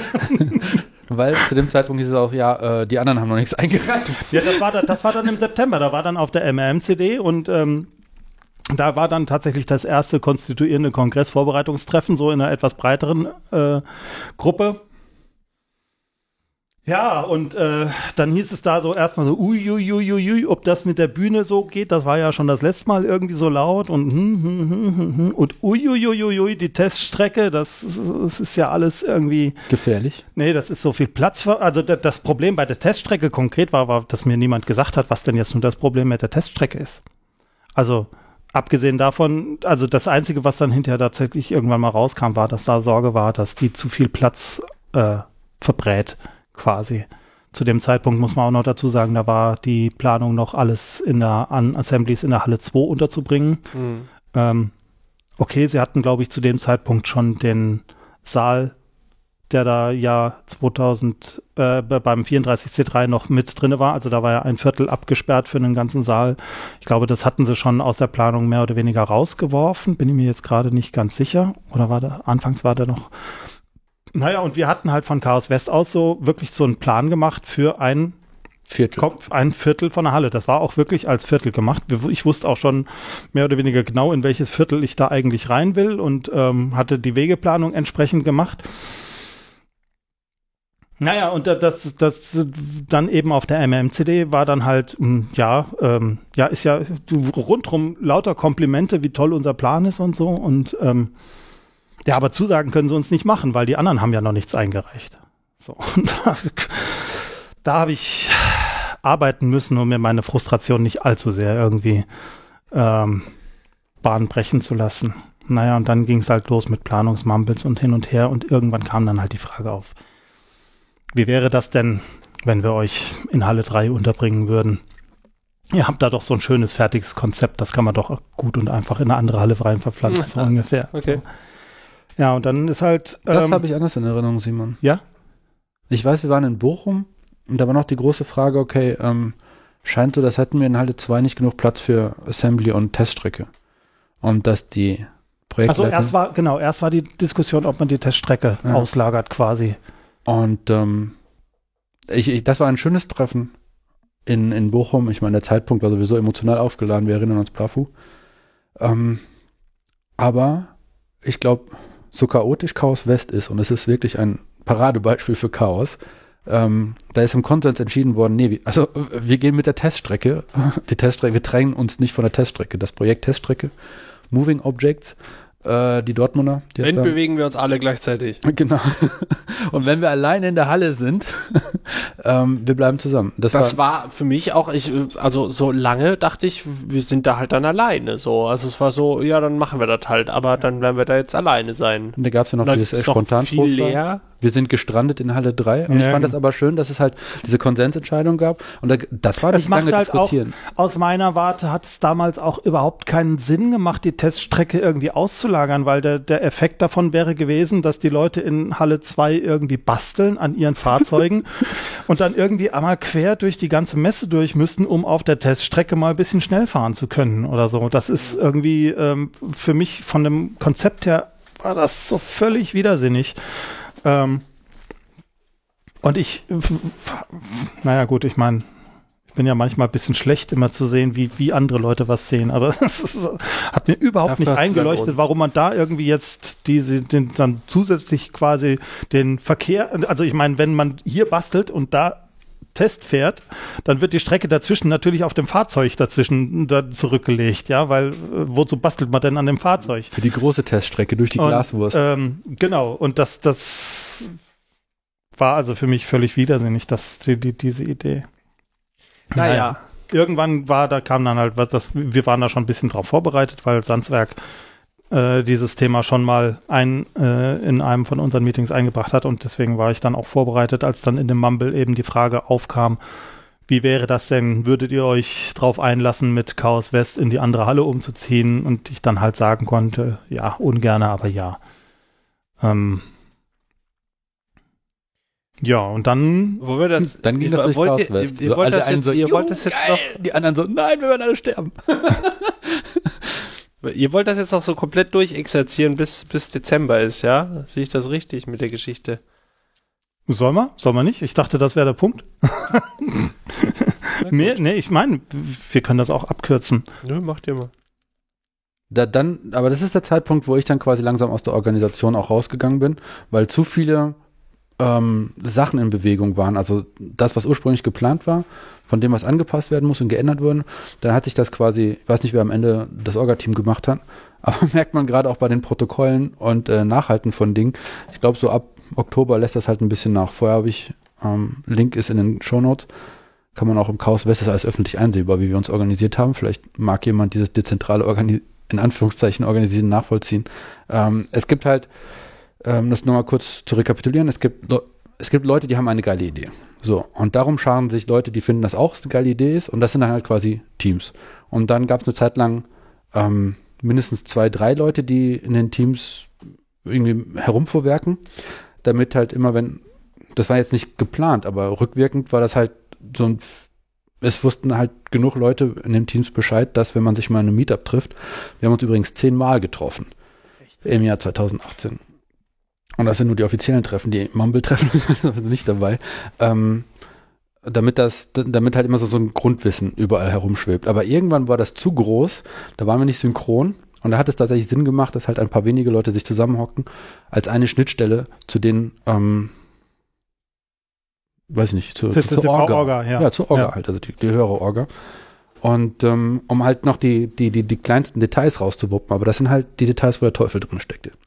Nicht wahr, Simon? Kommunikation, muss ich mehr sagen. Also was halt echt so auch so ein Ding war, ich, ich, ich habe zu dem Zeitpunkt ja immer noch die, die ganzen Pläne so mit Inkscape da irgendwie mehr oder weniger amateurhaft zusammengefummelt. Und ähm, ich habe dann, als dann klar war, dass wir in Halle 3 umziehen, habe ich so versucht, bisschen rauszukriegen, okay, jetzt haben wir irgendwie da eine ganze Halle für uns zur Verfügung. Wie die, ist es klar, dass wir die nicht komplett selber bespielen wollen, aber äh, wie platzieren wir uns denn da drin? Und dann habe ich da erstmal so drei Crop-Entwürfe gemacht, so mal schnell hingeworfen, wie könnte man denn so grob irgendwie die Sachen irgendwie in den Räumen verteilen. Das waren also bewusst drei Entwürfe, die möglichst unterschiedlich zueinander sind. Ging dann auch darum, wie sind die Wege mit den Leuten. Da war zu dem Zeitpunkt noch geplant, dass die äh, Durchgänge zwischen der Halle und der Glaswurst äh, noch Einbahnstraßen sind und das hätte unter Umständen bedeutet, dass da je nach Konstellation sehr, sehr lange, noch längere Wege quasi äh, zurückgelegt. What? Das war mal in der Planung. Ja, die, die Planung war, dass ähm, die, äh, der Zugang zur, zu Saal 1 in der Halle 1 ja. stattfindet über den, wenn du auf die Richtung Glaswurst guckst, äh, linken Glastunnel, Einbahnstraße rein und da, dass die Leute dann direkt äh, rübergehen konnten Richtung, Richtung Halle 1 als Zugang, Zulauf zu dem, zu der, zu der, zu dem Saal 1. Und ähm, ja, das, also das heißt, äh, ich habe dann halt versucht, äh, oder das war dann letztlich der Punkt, wo wir dann versucht haben, um uns als Chaos West Assembly möglichst so in den nördlichen Bereich, also Richtung Glaswurst zu orientieren, einfach damit die Wege nicht so arschlang werden. Mhm. Ja, weil wenn äh, es war klar, da ist noch wie, dieses wie eine Viertel abgetrennt. Für ja, aber ist das die Außenkante einer Halle? 50 Meter? Boah, weiß ich nicht. 150 Meter? 100 wird es sein, oder? Hm, ich weiß nicht. Ja, okay. In der Freakshow haben sie gesagt, zweieinhalb Hektar eine Halle. Oder war alles? Weiß ich gerade nicht mehr. Aber es war ihr. Es gab einen Grund, warum Leute einfach nicht gegangen sind. Es sei denn, sie hat so eine Treterolle unter den Füßen oder sowas. Ja. Das ist ein bisschen lieber geblieben, wo du bist. Und was. Ja, und dann, dann hatte ich halt auch, äh, auch diese drei verschiedenen Entwürfe dann mal so Richtung, Richtung CCC-Orga ähm, geschmissen, so mit der, mit der Vorstellung, dass die mir sagen sollen, wenn da irgendwie gegen irgendwas von diesen Plänen wirklich so absolute K.O.-Kriterien gibt, dass sie mir das sagen. Kam aber eigentlich kein großes Feedback und dann haben wir uns auf dem nächsten Treffen irgendwie darauf geeinigt, dass wir gerne mit dem, ähm, mit unseren Tischen quasi im nördlichen Bereich von der Halle äh, sitzen wollten, einfach um die Wege kurz zu halten, weil es der, einfach der, der, Abstand zur Halle 2 und den restlichen Assemblies, der ist halt einfach riesig, gell? Und wenn man den halt möglichst kurz halten könnte, wäre das halt vorteilhaft gewesen. Ja, und dann habe ich da mich also rangesetzt, habe dann das, dies, diesen Entwurf weiter ausgearbeitet, bisschen noch verfeinert, verfeinert und dann auch wieder Richtung Orga kommuniziert und dann war wieder ein Mumble und nach dem Mumble quatscht mich im Chat einer an, äh, Simon, irgendwie ist dein Plan um 90 Grad gedreht. Stellt sich raus, dass die Orga irgendwie der Meinung war, dass äh, sie uns gesagt hätte, dass wir bitteschön den Plan zu nehmen haben, wo wir äh, auf der westlichen Seite der Halle sitzen. Ähm, ja. Das ging dann auch irgendwie los mit, dann mussten da ja noch Caterer in der Halle untergebracht werden und Crowd so. Control Caterer. Und äh, das war dann wieder so ein Punkt, wo ich irgendwie fast ausgeflippt wäre. ähm, naja gut, aber dann, ich meine, ja, ich meine. Also ein Grund, warum Chaos West so beliebt ist, ist, äh, dass wir Herausforderungen äh, annehmen, nach innen channeln und äh, zu einem bunten Strauß von Optionen nach außen wieder raus zurückbringen. Äh, das gilt fürs ganze Chaos eigentlich auch. und wenn es halt K.O.-Kriterien gibt, dann äh, reibt man sich da warm und dann hat man auch äh, Anreiz, das irgendwie zu lösen. Also was Aber halt ich habe gemerkt, dass auch ähm, auch in den, das war ein, ein emotionaler, ein, da, da war es erstmal, da waren erstmal alle geknickt ein bisschen. Ja. So, das hat man auch in Chaträumen gemerkt. Also zu dem Zeitpunkt hatte ich ja den Plan irgendwie schon, war ich dann anschließend dabei, das Plan den dritte Mal, das dritte Mal im Detailplanung zu machen, ja, also. Alle guten Dinge sind drei. Und irgendwann kam dann die Orga noch mit der Idee um die Ecke, ja, wir könnten ja auch den Zugang zur Halle 1 auf der Südseite von Halle 3 machen. Dann ist da unten nämlich tonnenweise Platz, wo die Leute sich davor versammeln können.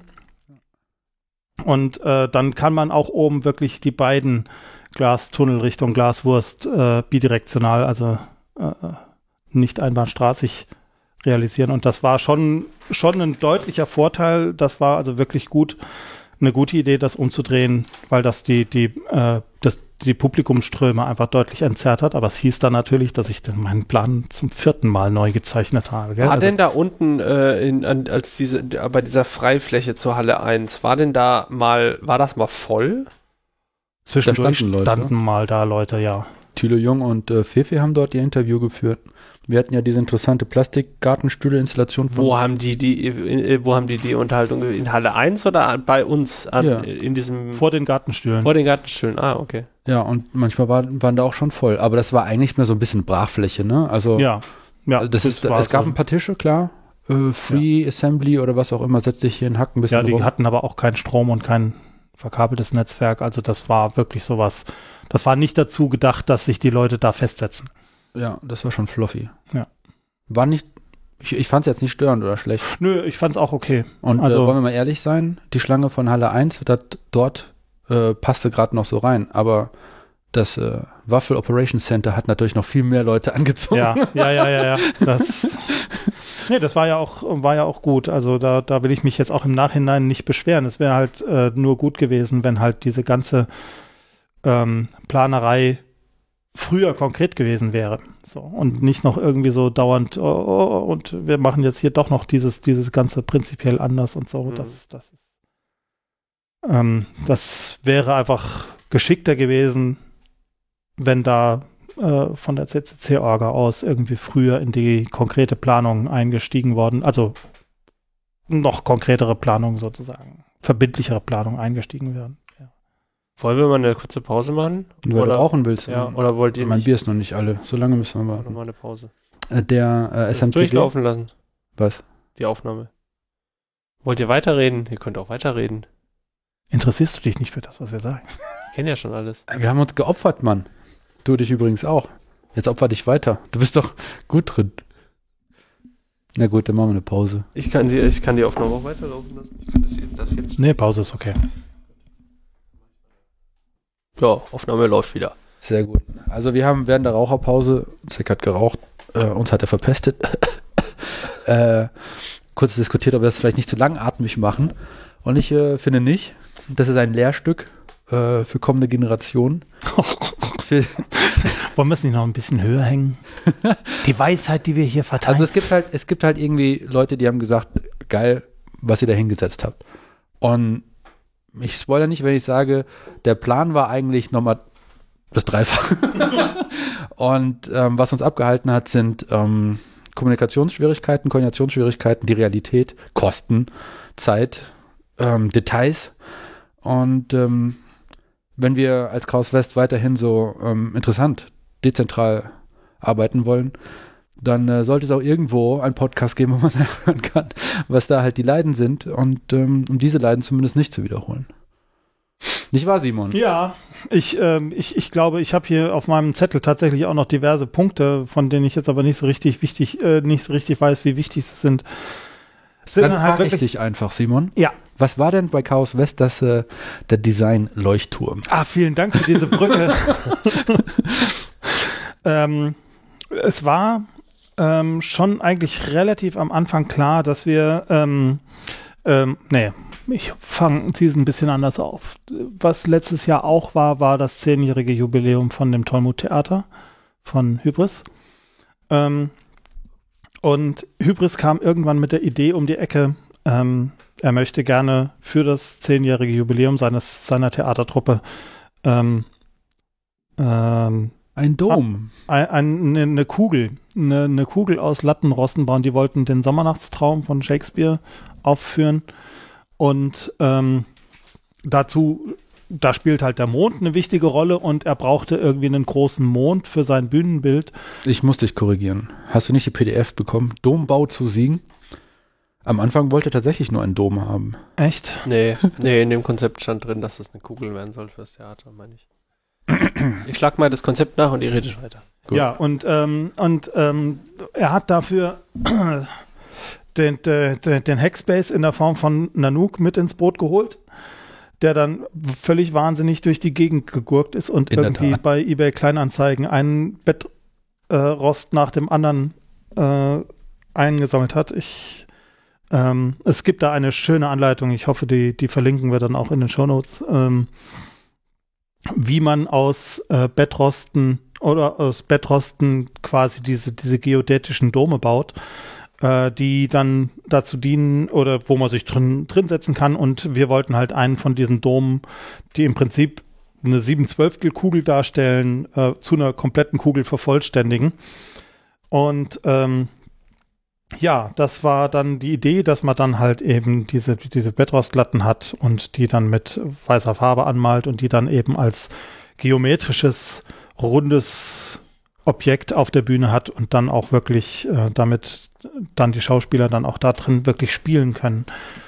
Und das war eine sehr, sehr schöne Aktion. Also als wir dann endlich die, die, die ganzen Latten zusammen hatten, dann äh, haben wir den, die, dann mussten die halt mit drei verschiedenen Längen gebohrt werden und äh, äh, dann haben wir auf dem Platz vor dem Apollo-Theater ähm, diese große Kugel gebaut und hat auch viel Aufmerksamkeit äh, generiert. Und eigentlich war auch sehr, sehr früh schon die Idee da, dass man diese Kugel dann mitnimmt auf den Kongress und äh, zum Beispiel unter die Decke hängt und ähm, da einfach als irgendwie so einen Hingucker und Lichtobjekt dann quasi damit irgendwas machen kann. Darf ich ganz kurz äh, die Kurzfassung äh, des Dombaus äh, vorlesen? Es sind drei Sätze. Es sollen zwei oder mehrere Domes gebaut werden. Diese können als extravagante Zelte und mobile Workshopräume genutzt werden. Als geschlossene Kugel soll die Struktur als Bühnenbild für den Sommernachtstraum-Inszenierung des Tollmut-Theaters dienen. Das war schon auch die Kugel im Grundkonzept mit Ja. drin. Jetzt darfst du weitermachen. Äh, ja, und ähm, das ist, das ist also dann gebaut worden, das Material war da und ähm, dann war die Überlegung, oder was dann in mir so ein bisschen rumort hat, mm, ja, Kugel, schön. Dann hängt in der Halle halt eine große Kugel unter der Decke. Ähm, aber für mich war das nichts, was irgendwie. Wir waren da ja auch noch so in dem Prozess der Ideenfindung zu dem Zeitpunkt und irgendwie hatte sich da für mich noch nichts haha Rundes ergeben. ähm, und irgendwann, als sich das dann auch mit dem, mit dem Dschungelthema, ich kriege jetzt die zeitliche Reihenfolge nicht mehr genau zusammen, aber irgendwann war so die Idee, okay, wie kann ich denn jetzt diese Kugel in verschiedene Elemente zerlegen und daraus vielleicht irgendwas anderes Spannendes äh, zusammenbauen? Und dann bin ich halt drauf gekommen, dass man äh, eine, diese Kugel so in der Art, wie sie konstruiert ist, in äh, zehn Rauten zerlegen kann. Ich meine, wenn man sie dann separat als Rauten tatsächlich aufbaut, dann braucht man noch ein paar mehr Latten. Äh, und äh, um, um eben die, die Ränder dann wirklich auf beiden Seiten von den Blättern dann quasi zu haben. Und ähm, ja, und wenn man diese Rauten dann halt ein bisschen dreht und ein bisschen anders hinhängt, dann könnten die quasi als Blätter von einer großen Palme äh, fungieren. Und ähm, das war dann wieder so ein bisschen so ein Anknüpfungspunkt später dann zum, zum Richtung Dschungel und Wald und sowas. Und es ist ja auch immer in den großen Hallen das Thema, will man irgendwie Sitzplätze haben, wo man vielleicht unter irgendwas drunter sitzt, weil die Hallen sonst so ab arg hoch sind einfach. Ähm, und das war dann so die, die Idee, okay, bauen eine Palme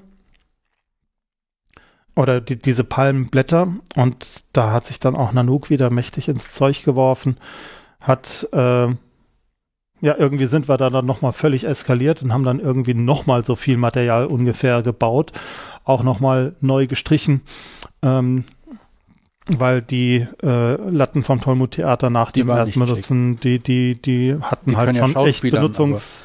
Nee, die Schauspielern das Malen waren ja schon, nur. Nein, die waren ja schon okay. Äh, die, die haben halt bloß dann bei der Montage ein bisschen gelitten, äh, die, die Farbe so ein bisschen abgescheuert und so.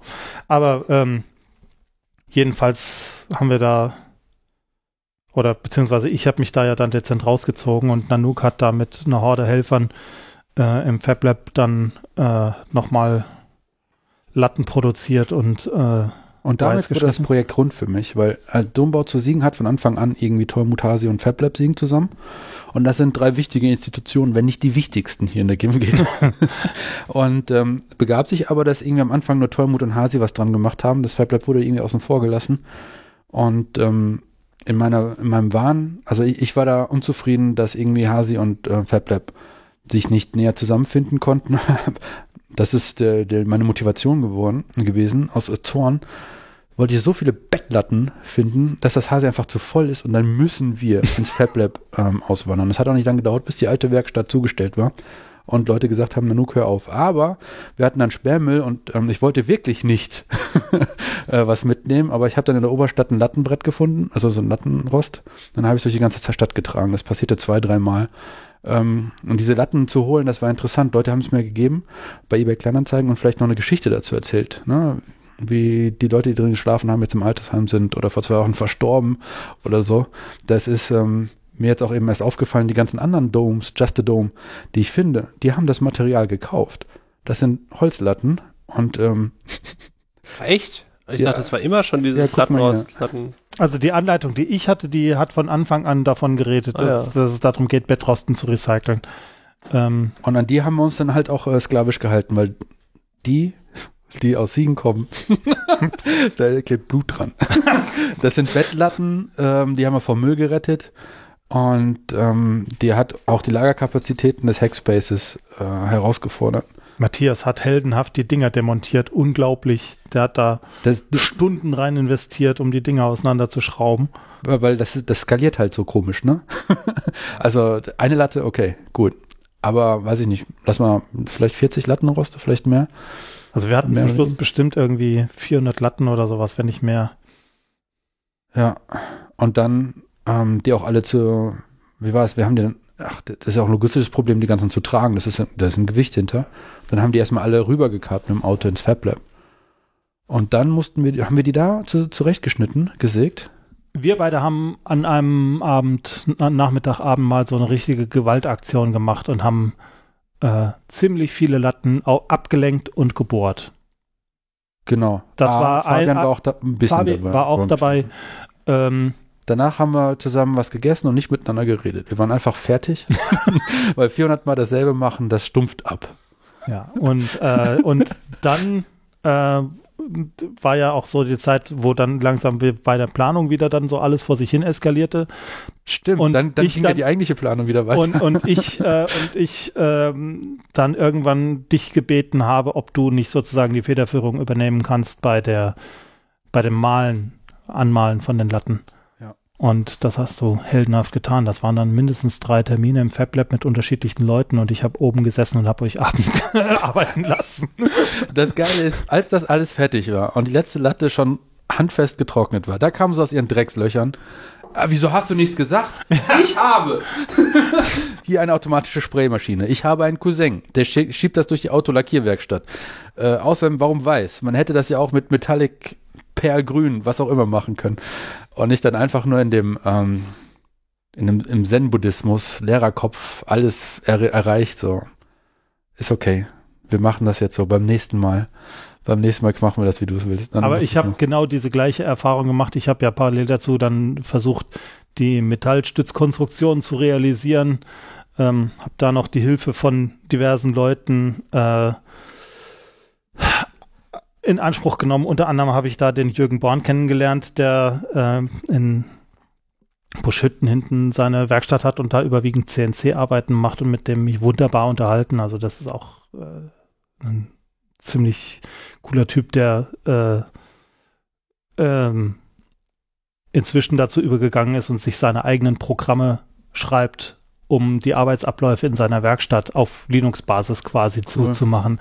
Also das, das ist wirklich spannend, vor allem weil das bei mir auch so äh, diverse ähm, Punkte triggert, weil das ist so, wie ich mir eigentlich wünsche, dass man Computer eigentlich das ist so mein Idealbild, wie man Computer verwenden sollte, dass man sich selber seine eigenen Werkzeuge für den Computer schafft. Und das ist genau das, was der da und ähm, ähm, das war schon cool, das zu sehen, dass das tatsächlich jemand dann auch so macht und dass das äh, da dann auch Zeit rein investiert.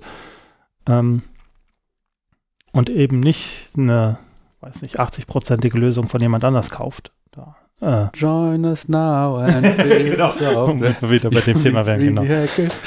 Ähm, ja. ja, und ähm, das, äh, das, da, da habe ich dann halt auch gemerkt, dass bei mir so die, die Arbeitsbelastung irgendwie so am oberen Limit langsam ankommt. Und da war ich sehr, sehr froh, dass du da dann die, die Malerei von den Letten da übernommen hast. Ähm, ja, bei dem Jürgen, da haben wir dann die, die Metallstreben für die Grenze zu, zurechtgesägt und Sag mal, da war noch eine Riesendiskussion wegen der Statik, aber noch ganz weit vorne, als Mike und Lars nämlich in Siegen waren, da gab es im Café Planlos so eine Szene, Ja. Frühstück, Ja, genau, ja, alle ja. sind gekommen, um Injan und Maike zu treffen. Ja.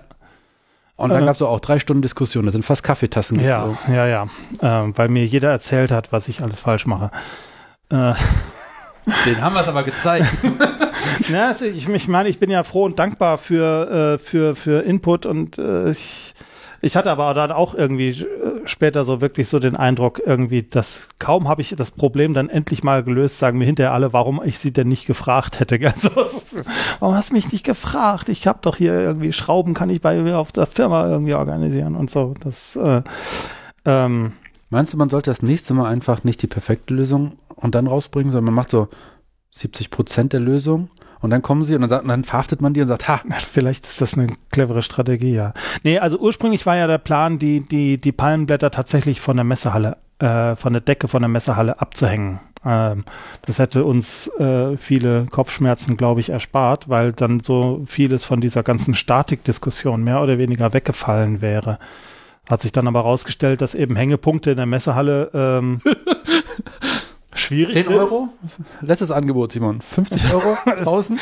Ich habe keine Ahnung. Ich habe keine Ahnung. Ich habe sehr, sehr unterschiedliche Zahlen gehört. Vor allem habe ich sehr, sehr unterschiedliche Dinge darüber gehört, wer denn jetzt nur da dann an diesen Hängepunkten irgendwas tun darf. Und ähm, lustiges Fun Fact übrigens: ähm, Wir hatten ja immer in die äh, Mitte von diesen sternförmigen Tischanordnungen hatten wir die hatten wir die Regale eingeplant Ja. die IWA-Regale, äh, die sich dann hinterher auch als schwierig herausgestellt haben, aber okay. Ähm, und äh, wir sind an einer Stelle, sind wir mal gefragt worden, wie wir das denn mit der Beleuchtung von den Tischen und sowas planen und ob es uns recht wäre, wenn da sozusagen noch äh, Kunst äh, quasi mit installiert würde. Und das resultierte dann in diesen äh, Röhren mit, weiß nicht, ein, anderthalb Meter Durchmesser. Die Energieröhren. Der Künstler, ich glaube, da ist Paul oder Stefan, hat gesagt, also der, der von innen beleuchtete Stoffröhren im Durchmesser von was? Locker 1,50 Meter, 50, 2 So den Meter? Dreh rum, Meter 50, 2 Meter, keine Ahnung. Hautfarben, würde ich sagen. Ja, das gab ja auch zwei unterschiedliche Varianten. Es gab die, die etwas graueren mit, mit LED-Streifen drin. Ja. Und es gab die, die äh, diese, diese rostfarbige Oberfläche hatten, die dann Ja. innen drin einfach mehr oder weniger statisch beleuchtet waren. Die sollten irgendwie die Energie vom, vom Universum runter in die Hacksterne zu den Hackern und die Hacker uploaden Okay. dann. Okay, das hat sich mir so nicht erschlossen. Ähm, aber weiß nicht, äh, die nehmen alle Drogen, die Künstler.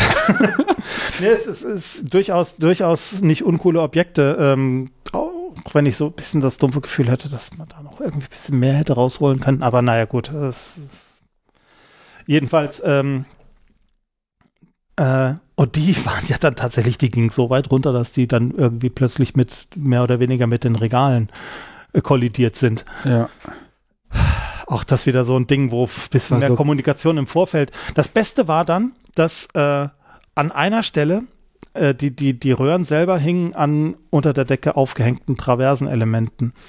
Und an einer Stelle ging das Traversenelement zwischen zwei Hallenvierteln hin und her. Ja, deswegen war es besonders niedrig. Und deswegen war es besonders niedrig. Da hat jemand nicht aufgepasst und die konnte nicht auf die Wunschhöhe. Und deswegen kam diese Röhre an dieser Stelle wirklich ganz besonders tief runter. Die war dann ungefähr auf Tischniveau ungefähr endete da haben die. wir auch einen Tisch hingetan, dann einen Ja, runden Tisch. genau. Das Geile ist, der Künstler selber meinte so, ja, äh, die Regale sind 20 Zentimeter zu lang, kann man die nicht einfach absägen? Und hatte natürlich überhaupt nicht die Diskussion mitgekriegt, die wir hatten, diese ganzen Regale zu finanzieren, dezentral und dahin zu kriegen. ich wäre fast im Dreieck gesprungen. Ähm, und dann habe ich gefragt, seit wann weißt du, wie lang deine Röhren sind und so weiter und so fort. Ja, dass ich das hier mache, weiß schon seit zweieinhalb Monaten. Ja. Kommunikation.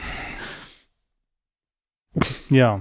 Ja, also, ähm, wie gesagt, das mit den Hängepunkten stellte sich dann halt als unglaublich schwierig raus.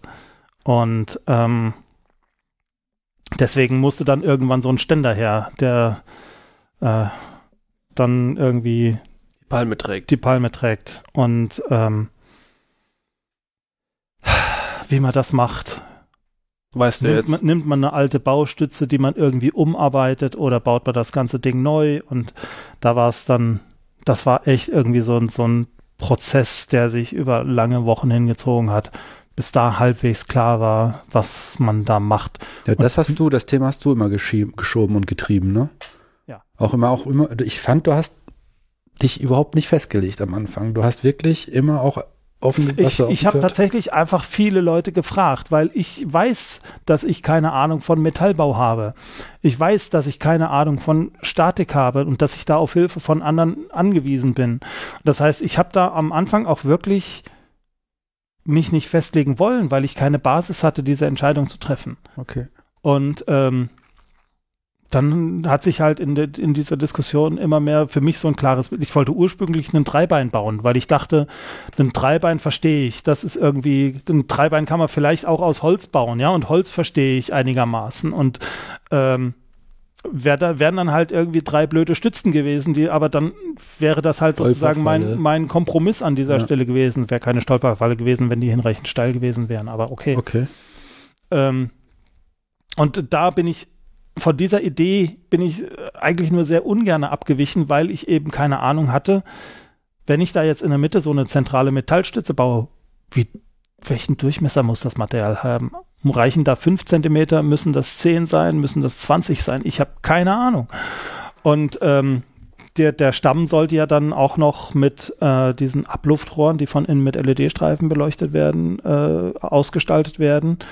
Und ich hatte dann halt die Befürchtung, dass ich dann da innen drin ein Metallmonster habe, das dann irgendwie ich dann nicht mehr kaschiert kriege mit diesen, mit diesen Abluftrohren. Hm. Und ähm, außerdem wäre das so ein Punkt, wenn da irgendwie ein Besoffener dagegen fällt, bringt er dann nicht vielleicht doch die Palme irgendwie zum Umfallen und so. Also das waren alles so Un Unwägbarkeiten für mich, die ich nicht, nicht richtig einschätzen konnte.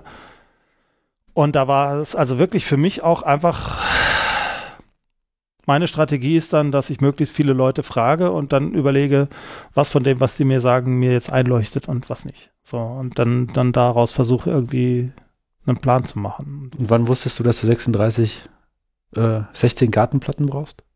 Steinplatten? 36 hatten wir. Wir hatten Se doch 36. also der, der ähm, irgendwann kam, kam das Angebot, dass wir dafür moderates Geld äh, so einen gebrauchten Ständer für äh, Sonnenschirme, also so ein Gastro-Sonnenschirm, äh, wie man den wirklich aus Gaststätten kennt, äh, bekommen können.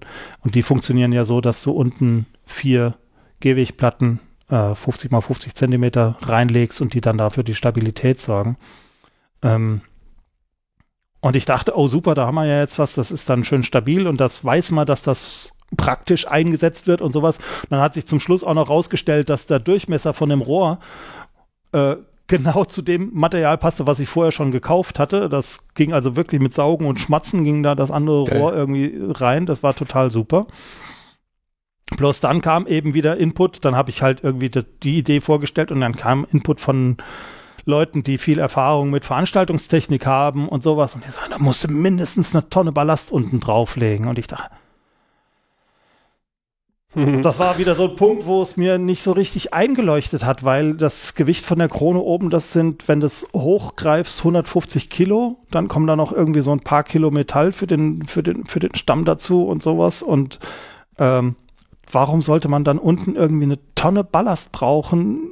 Das kriegt doch eh kein Mensch umgeschmissen, wenn er sich da mit voller Kraft dagegen wirft und so. Und, und außerdem. Hallenwind. Der, der, Der Hallensturm. Das ist tatsächlich eine, eine neue Erkenntnis, dass, äh, dass man äh, mit Windlast in, in Messerhallen rechnen muss, in dem Moment, wo es auf der einen Seite ein Tor aufgemacht wird und dann auf der anderen Seite auch ein Tor aufgemacht wird. Dass das also eine echte Überlegung wert ist an dieser Stelle. War mir neu. Ähm, und dann, ähm, ja, hieß es Tonne Ballast und außerdem der, der, der, äh, der Fuß Schirmfuß, der hat irgendwie eine Grundfläche von etwas mehr als einem Quadratmeter, geht also in jede Richtung so, was weiß ich, 50 Zentimeter. Und das wäre ja viel zu wenig. Und dann habe ich da also noch angefangen zu überlegen, wie könnte man den jetzt noch irgendwie auslegen. Und dann musste der noch verstärkt werden, einfach weil da Leute gesagt haben,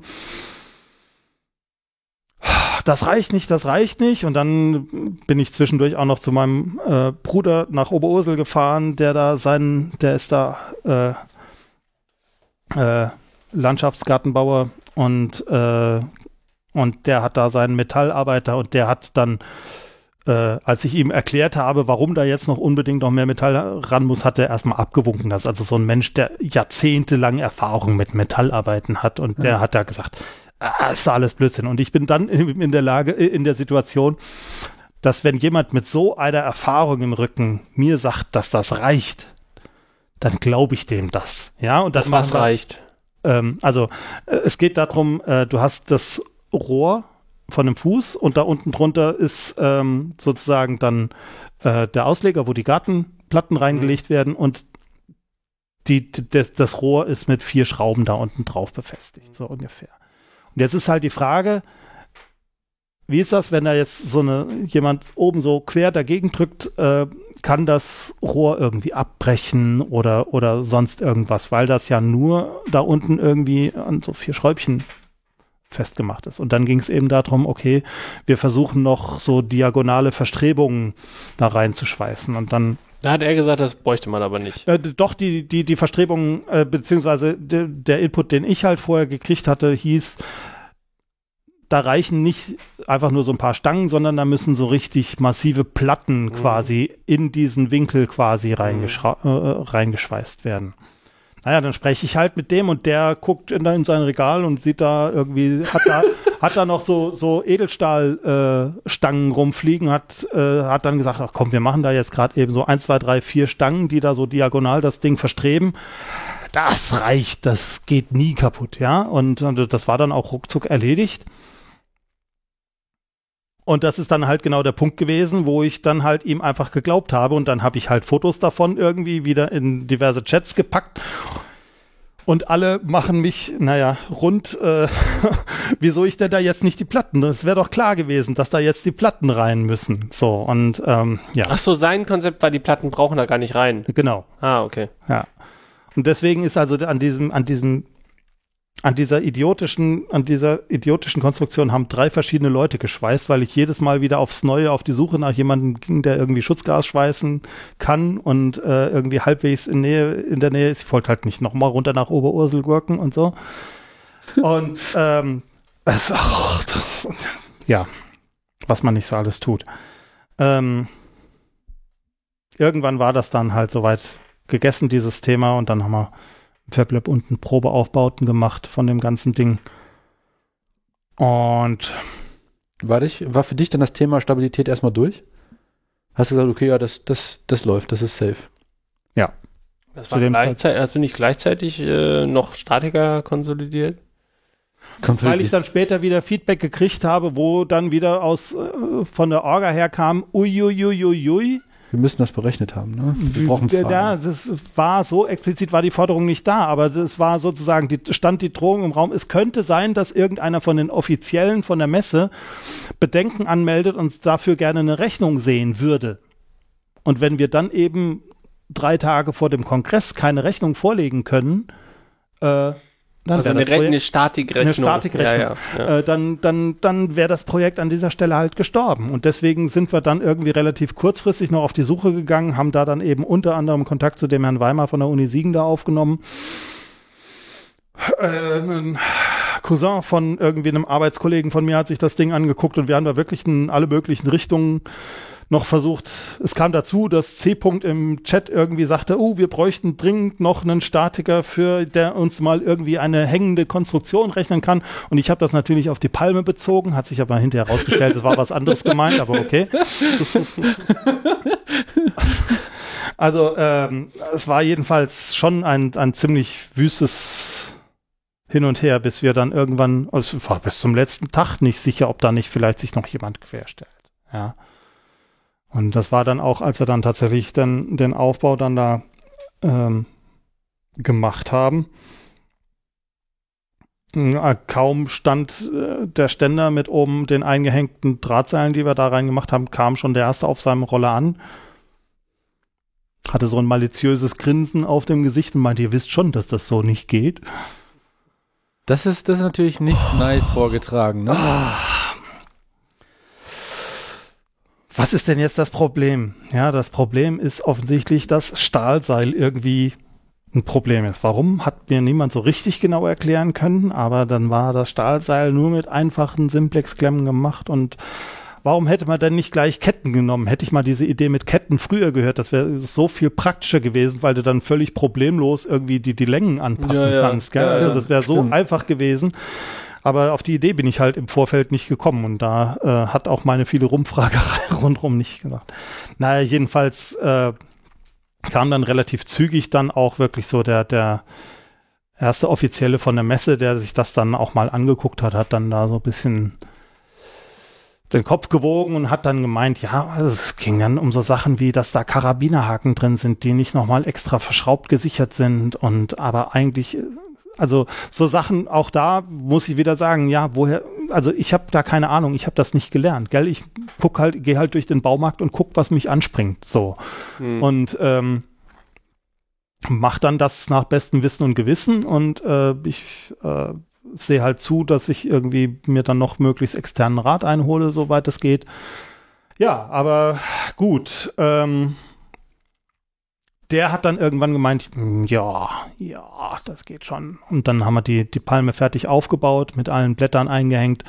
Und dann bin ich da nochmal sozusagen, habe ich nochmal die Bitte an die Orga rangetragen, dass die da doch jetzt nochmal frühzeitig nochmal jemanden mit Entscheidungsbefugnissen oder sowas drauf gucken lassen, einfach weil zu dem Zeitpunkt noch äh, Werktage waren. Das heißt, wenn da noch irgendwie ein fatales Problem aufgetaucht wäre, dann hätte man da ähm, noch äh, was reißen können. Baumärkte hatten noch offen, war noch vor Heiligabend und so. Und ähm, du meinst, die Palme gibt es fertig zu kaufen? äh, nein. ähm, naja, jedenfalls kam dann tatsächlich auch noch mal jemand anders aus der aus der Messe-Hierarchie von Sicherheitsleuten und der hat da drunter gestanden, geguckt, geguckt, geguckt. Nochmal von der anderen Seite geguckt, sah genauso aus. Okay. Und irgendwann, irgendwann, irgendwann packte er mal so an den Stamm und hat den mal so irgendwie so fünf Millimeter vor und zurück gewackelt und es hat sich offensichtlich nicht katastrophal verhalten und ähm, startet noch ein Weichen, sagte. Jo, können wir so machen. Hm. Und ähm, aber auch das war noch nicht die finale Abnahme, gell? Da hätte immer noch die Feuerwehr, die dann letztlich tatsächlich die, die den letzten Rundgang macht, aber der wäre dann halt am 25. erst gewesen. Die hätte tatsächlich da auch noch mal Bedenken anmelden können, aber die waren dann so ruckzuck durch, durch unseren ganzen Bereich von alle durch. Das war dann nicht noch mal Thema. Aber sehr, sehr viele Damoklesschwerter, die dann halt so über einem drüber hängen. Ja? Und das war ja, allein aus der Anzahl der Damoklesschwerter hättest, Damoklesschwerter hättest du noch eine nochmal Palmen bauen können. Ja, genau. als Latten. Ähm, also da mussten die noch geerdet werden. Ja, aber das war relativ früh klar, weil wir wollten ja oben drin Licht haben. Ja, das war auch noch so eine Geschichte, wo kommen die ganzen Leuchten her? Die haben wir ja dann auch noch vergleichsweise kurzfristig hier mit Zacks Hilfe organisiert. Danke dafür. Genau, und danke an PPTech im Kreuztal, die die Bike geschafft haben. Mhm.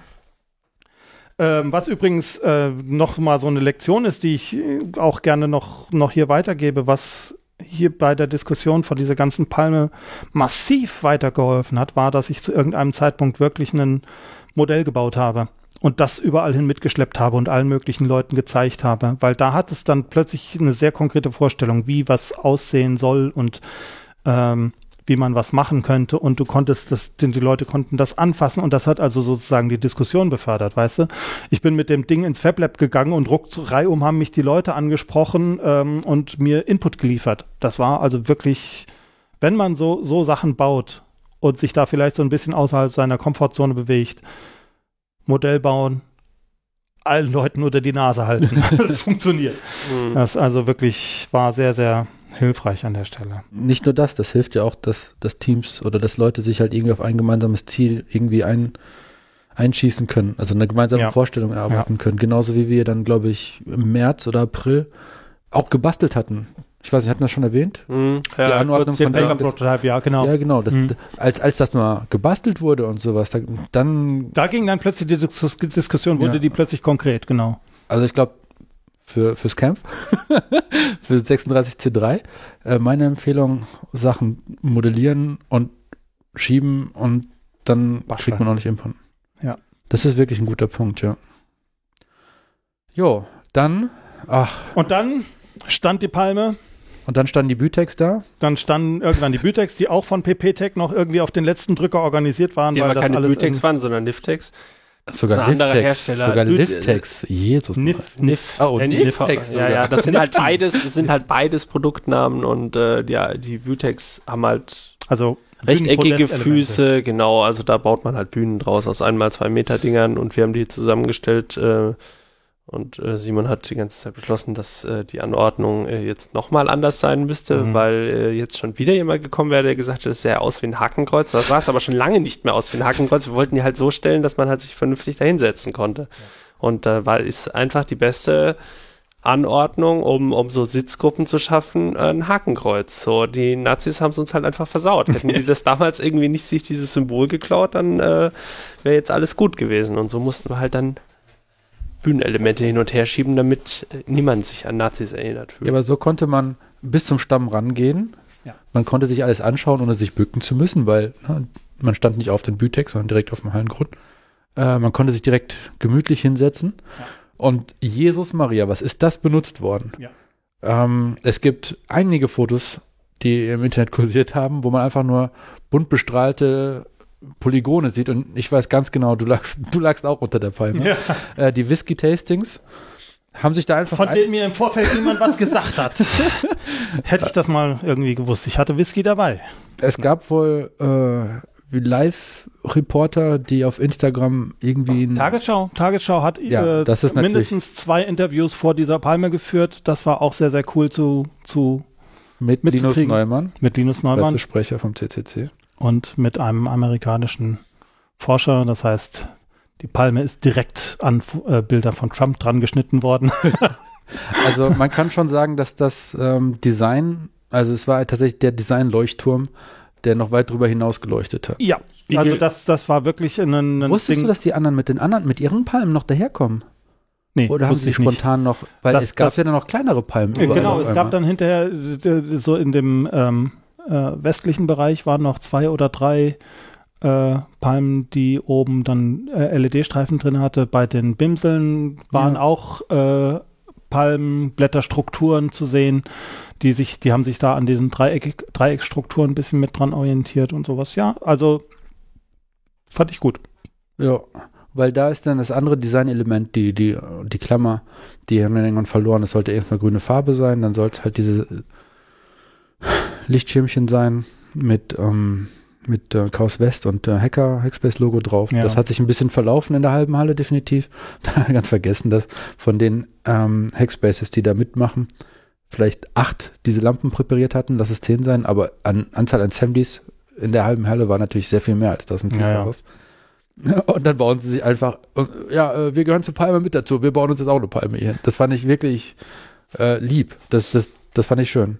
Ähm, Spiegel.de hat äh, seine Bildergalerie zum 35C3 mit der Palme aufgemacht. Ähm, eine weitere Zeitung, warte. Erster, Erstes Foto. So oder so ähnlich sieht es auf dem Hacker-Kongress aus. Man sieht ein Foto von der Palme. Wenn man nach Palme und 35C3 sucht, kommt man auch auf der Farang, Newsportal für Urlauber und Residenten in Thailand. Hacker-Kongress für soziale Gerechtigkeit, Foto, eine LED-Palme mit Ruheinsel, aufgenommen beim 35C3. Äh, darunter kommen dann so komische Werbeanzeigen wie Premium-Pakete bis 30 Ja, ja, ja, äh, Kilogramm ja. von Europa nach Thailand. Und so- also so eine ganz absurde Seite und, und es gibt ganz viele Fotos auf jeden Fall. ja, du kriegst Geld Linus für die. Promotion hier oder was? Genau. genau. Ja, Finanzierung von der Palme könnte man auch noch drüber sprechen. Oh je. äh, ja, meine Schätzungen waren völlig daneben. Was kostet denn sowas? Zu viel. Also, Kostet es mehr als 5000 Euro? Kostet Nein, mehr nein, als also- 2500. Nein, es waren, glaube ich, insgesamt, wenn man alles zusammenrechnet, schon, sagen wir mal, ich schätze mal 800 Euro, so den Dreh rum. Ähm, Da geben andere Leute mehr Geld aus, um in die Tagesschau zu kommen und hier nach Thailand auf dem Ferring.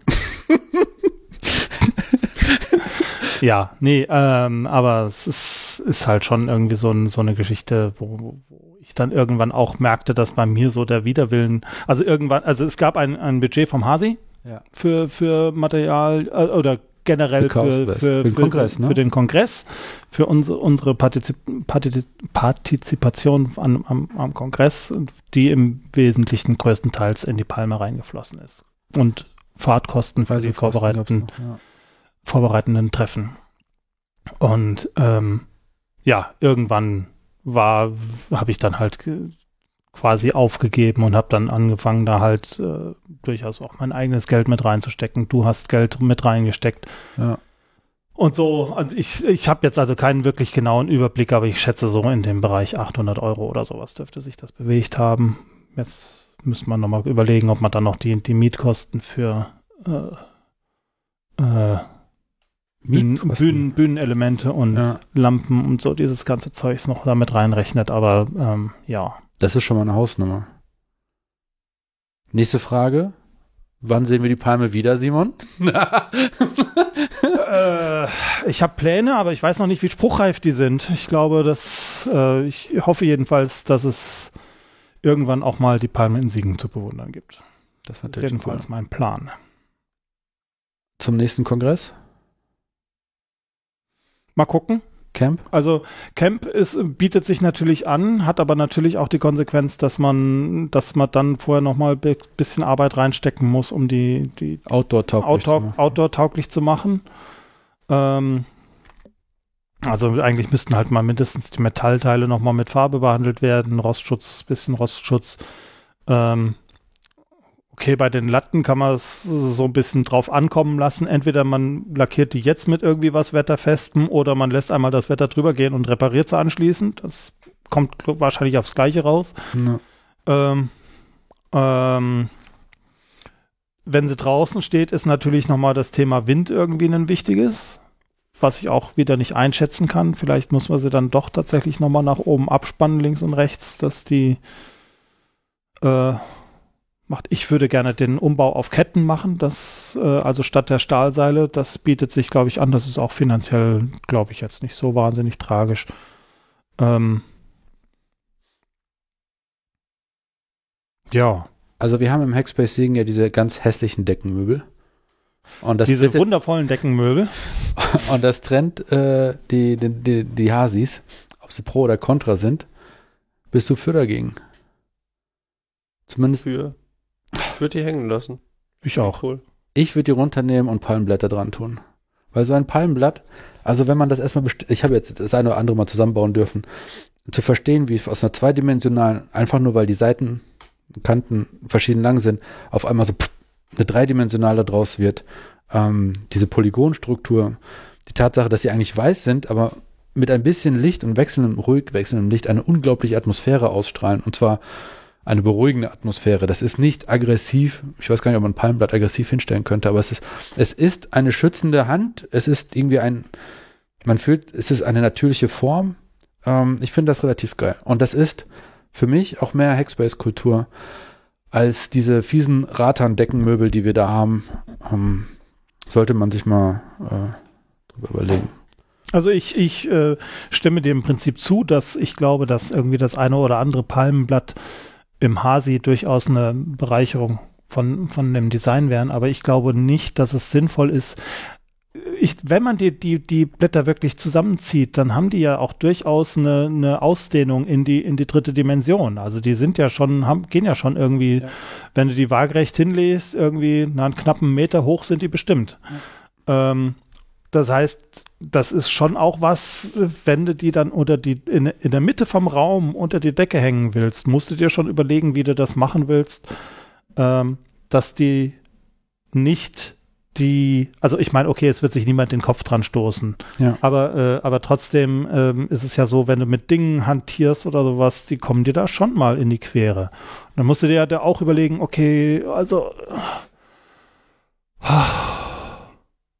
Also jedes Argument von Sperrigkeit, Kategorie Schwierigkeit, das trifft auch ähm, für die Deckenmöbel zu. Ja, aber davon, den haben wir jetzt zwei oder drei Stück. Hallo? Das ist eine Sitzbank, ein Sessel und ein kleiner Tisch, Ja, drei Stück. wo ein toter Fisch drauf äh, Genau. Gedengelt Oh, ein ist. ausgestopftes Reh. Ist das nicht schön? Das ist ekelhaft. Das, das passt zu diesen fiesen Sessel, die Dingeldein da. Aber wir schweifen ab. Ähm, ich habe jedenfalls am 35C3 auch gelernt, dass ähm, Design was sehr Schönes ist, ähm, wenn es funktioniert. Was auch sehr gut funktioniert hat, finde ich, sind die Hacksterne. Ja. Ähm, also wir kommen von der Ecke, dass es halt Oktoberfest-Zeltgarnituren, die bringen nichts. Der ist einfach, man hat nicht genug Platz, man wird von hinten angestoßen, man kommt nicht rein, man kommt nicht raus, Leute laufen trotzdem da rum, man kann nicht lagern. Und ähm, relativ früh auch äh, aus dem Hause Simon die Idee, äh, Hacksterne zu machen. Ich dachte nämlich die ganze Zeit, wir machen lieber Kreise, wie die Seabase auch gemacht hat und lassen die Leute, die durchgehen, vorne raus. Aber es gibt ein, in diesem Design eine, eine natürliche Komponente. Und zwar, wenn man in den Stern reingeht, also die Arme nach außen wirken um willkommend. Ne? So, hier ist Platz, setz dich. Aber umso näher du in die Mitte dieses Hacksterns willst, und das kann durchaus äh, sechs, sieben Tische spät sein, äh, kommen aber auch die anderen Arme zusammen und dann wird es da einfach ähm, von Natur aus enger. Und ähm, in der Mitte ist halt noch eine Regallagerfläche, das heißt, da konnten Leute ihre Sachen abstellen. Das fand ich, ähm, ich, ich finde es immer noch sehr elegant. Das Hackstern-Design, das äh, ist etwas, was wir auf jeden Fall um 36C3 nochmal wiedersehen. Wenn es nach mir ginge. Und ich glaube, das hat sich auch weiter verpflanzt in Halle 2. Ich denke, man muss da nochmal noch mal rangehen, nochmal gucken, was man da eventuell nochmal anders machen kann. Was mir zum Beispiel in der gesamten Halle 3 so ein bisschen gefehlt hat, war irgendwie mal so ein bisschen so ein Rückzugsort. Also so Rückzugsort in dem Sinne, dass du dich an eine Stelle hinsetzen willst, wo dir vielleicht nicht unbedingt jemand von hinten auf dem Bildschirm guckt oder irgendwie sowas. Irgendwie, es war alles sehr, sehr offen und ähm, das war äh, in der Halle 2 haben sie ja versucht, das mit diesem, äh, mit diesen Wandelementen äh, ein bisschen stärker zu, zu zergliedern, den, oder zu, zu gliedern, den Raum. Äh, was auch was für sich hat. Ähm, also die, die, ich bin da im Moment so ein bisschen am Hin und Her überlegen, was man da eventuell auch gerade so in der Mitte von den Sternen noch machen kann, um da vielleicht noch mal ein bisschen einen in Anführungszeichen privateren Raum zu schaffen. Ähm, das wäre so der Punkt, wo ich noch mal gerne drüber nachdenken würde. Ähm, ja, der Kongress lässt einen nicht los, ne? Ich, ähm, ja, es ist, äh, ich habe ja im Vorfeld schon vielen Leuten erzählt und vielen Leuten Stein und Bein geschworen, dass ich für den 36C3 nichts machen werde, weil ich mich einfach dieses Mal ähm, zu, zu, zu sehr aufgerieben habe. Ich hatte ja auch wirklich das Problem, als dann der Kongress tatsächlich lief, äh, dass ich nur ganz schwer nutzen konnte, weil ich aus dieser, in Anführungszeichen, ich bin hier verantwortlich Rolle nicht rausgekommen bin. Hm. Und ich hing dann also so die ganze Zeit rum und weiß nicht, ich habe keinen einzigen Vortrag irgendwie geschafft, habe es irgendwie mal nicht in Ruhe geschafft, mir mal die Halle 2 komplett durchzugucken und sowas. Das hat mir so ein bisschen und irgendwie. Und wenn ich dann mal irgendwie versuchen wollte, irgendwie ein bisschen runterzukommen, irgendwie mich mal unter die Palme zu setzen, dann war da die ganze Zeit belegt. naja, und ähm, das war also für mich so ein bisschen, bisschen, bisschen so eine ambivalente Geschichte, dass ich hinterher nicht so, nicht so richtig zu einem Punkt gekommen bin, wo ich sagte, ja, das war jetzt für mich eine runde Sache. Das, das, das ist so ein Punkt, den habe ich noch nicht erreicht. Ich bin froh und glücklich, dass die, die, die Palme auf diese gute Resonanz gestoßen ist. Ähm, aber ob der, der viele Aufwand, den ich mir im Vorfeld gemacht habe, wirklich es wert war, das ist so das, das Urteil, wo ich noch nicht sicher bin, ob es das ist für mich. So. Vielleicht wird die Palme die Fairy Dust für Chaos West. Ja, auch. Wer ist dann, wer ist es dann wert? Ich meine, ich meine, der Kongress ist jetzt vorbei. Mehr kriegst du aus der Palme nicht mehr raus, als was sie geliefert hat. Nee, äh, nee, ach, ich, nee, die, die Palme, wenn die, die, die bin ich sehr dafür, dass die gerne nochmal irgendwie ein paar Mal eingesetzt wird. Aber ich habe da jetzt auch nicht den Anspruch, dass ich jetzt irgendwie auf Jahrzehnte hinweg das Identif Identifikationsmerkmal für Chaos West geschaffen habe. Den Anspruch habe ich nicht. Und ich glaube, das wäre auch ein Stück weit schade, weil das äh, ja so ein so eine eigentlich auch ein Stück weit eine Stagnation mit sich bringt. Gell? Und Ja, ich, ich, wir Äh. brauchen einen Palmenwald. Ich habe verstanden, Simon. Ich gehe nee, schon wieder. nein, nee, auch das bin, da bin ich gar nicht sicher, ob das die, die, die Wahrnehmung von der Palme irgendwie verbessern würde. Ähm, wenn du eine Palme hast, dann ist das ein hervorstechendes Element. Wenn du drei Palmen hast, die gleichartig sind und die in der Gegend rumstehen, dann verliert sozusagen das einzelne Objekt so ein bisschen so seinen Wert. Aber vielleicht findest du da Platz, endlich mal unter einer Palme dich zu legen, wenn in, in der Mitte eines jeden Hacksterns. naja, aber es ist, Ja. es bleibt ein Projekt that keeps on giving. Äh, die, die Sprüche, die dazu während des Palme, die waren legendär. Äh, Palme wedeln, Latten lackieren, an Latten flexen, den Ständer an irgendwo anders dran schweißen. Das war schon, Anstrengend, ja. ja, die, der Wortspiele waren viele. Wie war der Kongress eigentlich grob für dich, Zack? Du warst doch da, oder nicht? Ich war da, ja. ich glaube, ich habe noch ein bisschen eher abgeschaltet als ihr. Also ich habe, glaube ich, ich weiß nicht, ich, das, was du sagst, kann ich ein Stück weit nachvollziehen, äh, Simon. Also ich, ich habe die Halle 2 gesehen. Es war auch irgendwie so ein bisschen, so richtig habe ich, habe ich das gefühlt nicht mitbekommen, den Kongress. Hm. So, das Der ist ja auch zu groß, als dass man den ganz mitkriegen kann. Ne? Also das. Ja, äh, ja, ich meine, äh, mitkriegen heißt ja nicht unbedingt, dass du alles wahrnehmen Nein, das meine ich auch, das, ist- meine ich auch gar aber, nicht. aber nee, es ist aber ich eben tatsächlich so, so. so ein Ding. Ich meine, ich bin jetzt seit was weiß ich wie vielen Jahren äh, auf dem Kongress unterwegs und ich habe eigentlich, also das hängt vielleicht auch ein bisschen, also also wahrscheinlich hängt das auch an mir.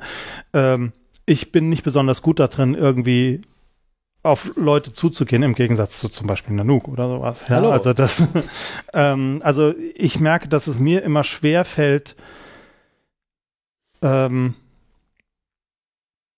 so Sachen wahrzunehmen und, und zu, zu äh, ich, ich genieße das schon, aber es ist halt, ähm, für mich sind die besten Momente, wenn die Leute auf mich zukommen und äh, mich wegen irgendwas belämmern. Das ist so für mich, da kommen dann, da, da, da fällt es in dieser Situation, fällt es mir dann leicht, äh, in Gespräche reinzukommen und ähm, mich mit Leuten auf einer echten, ernsthaften Ebene auszutauschen, sozusagen.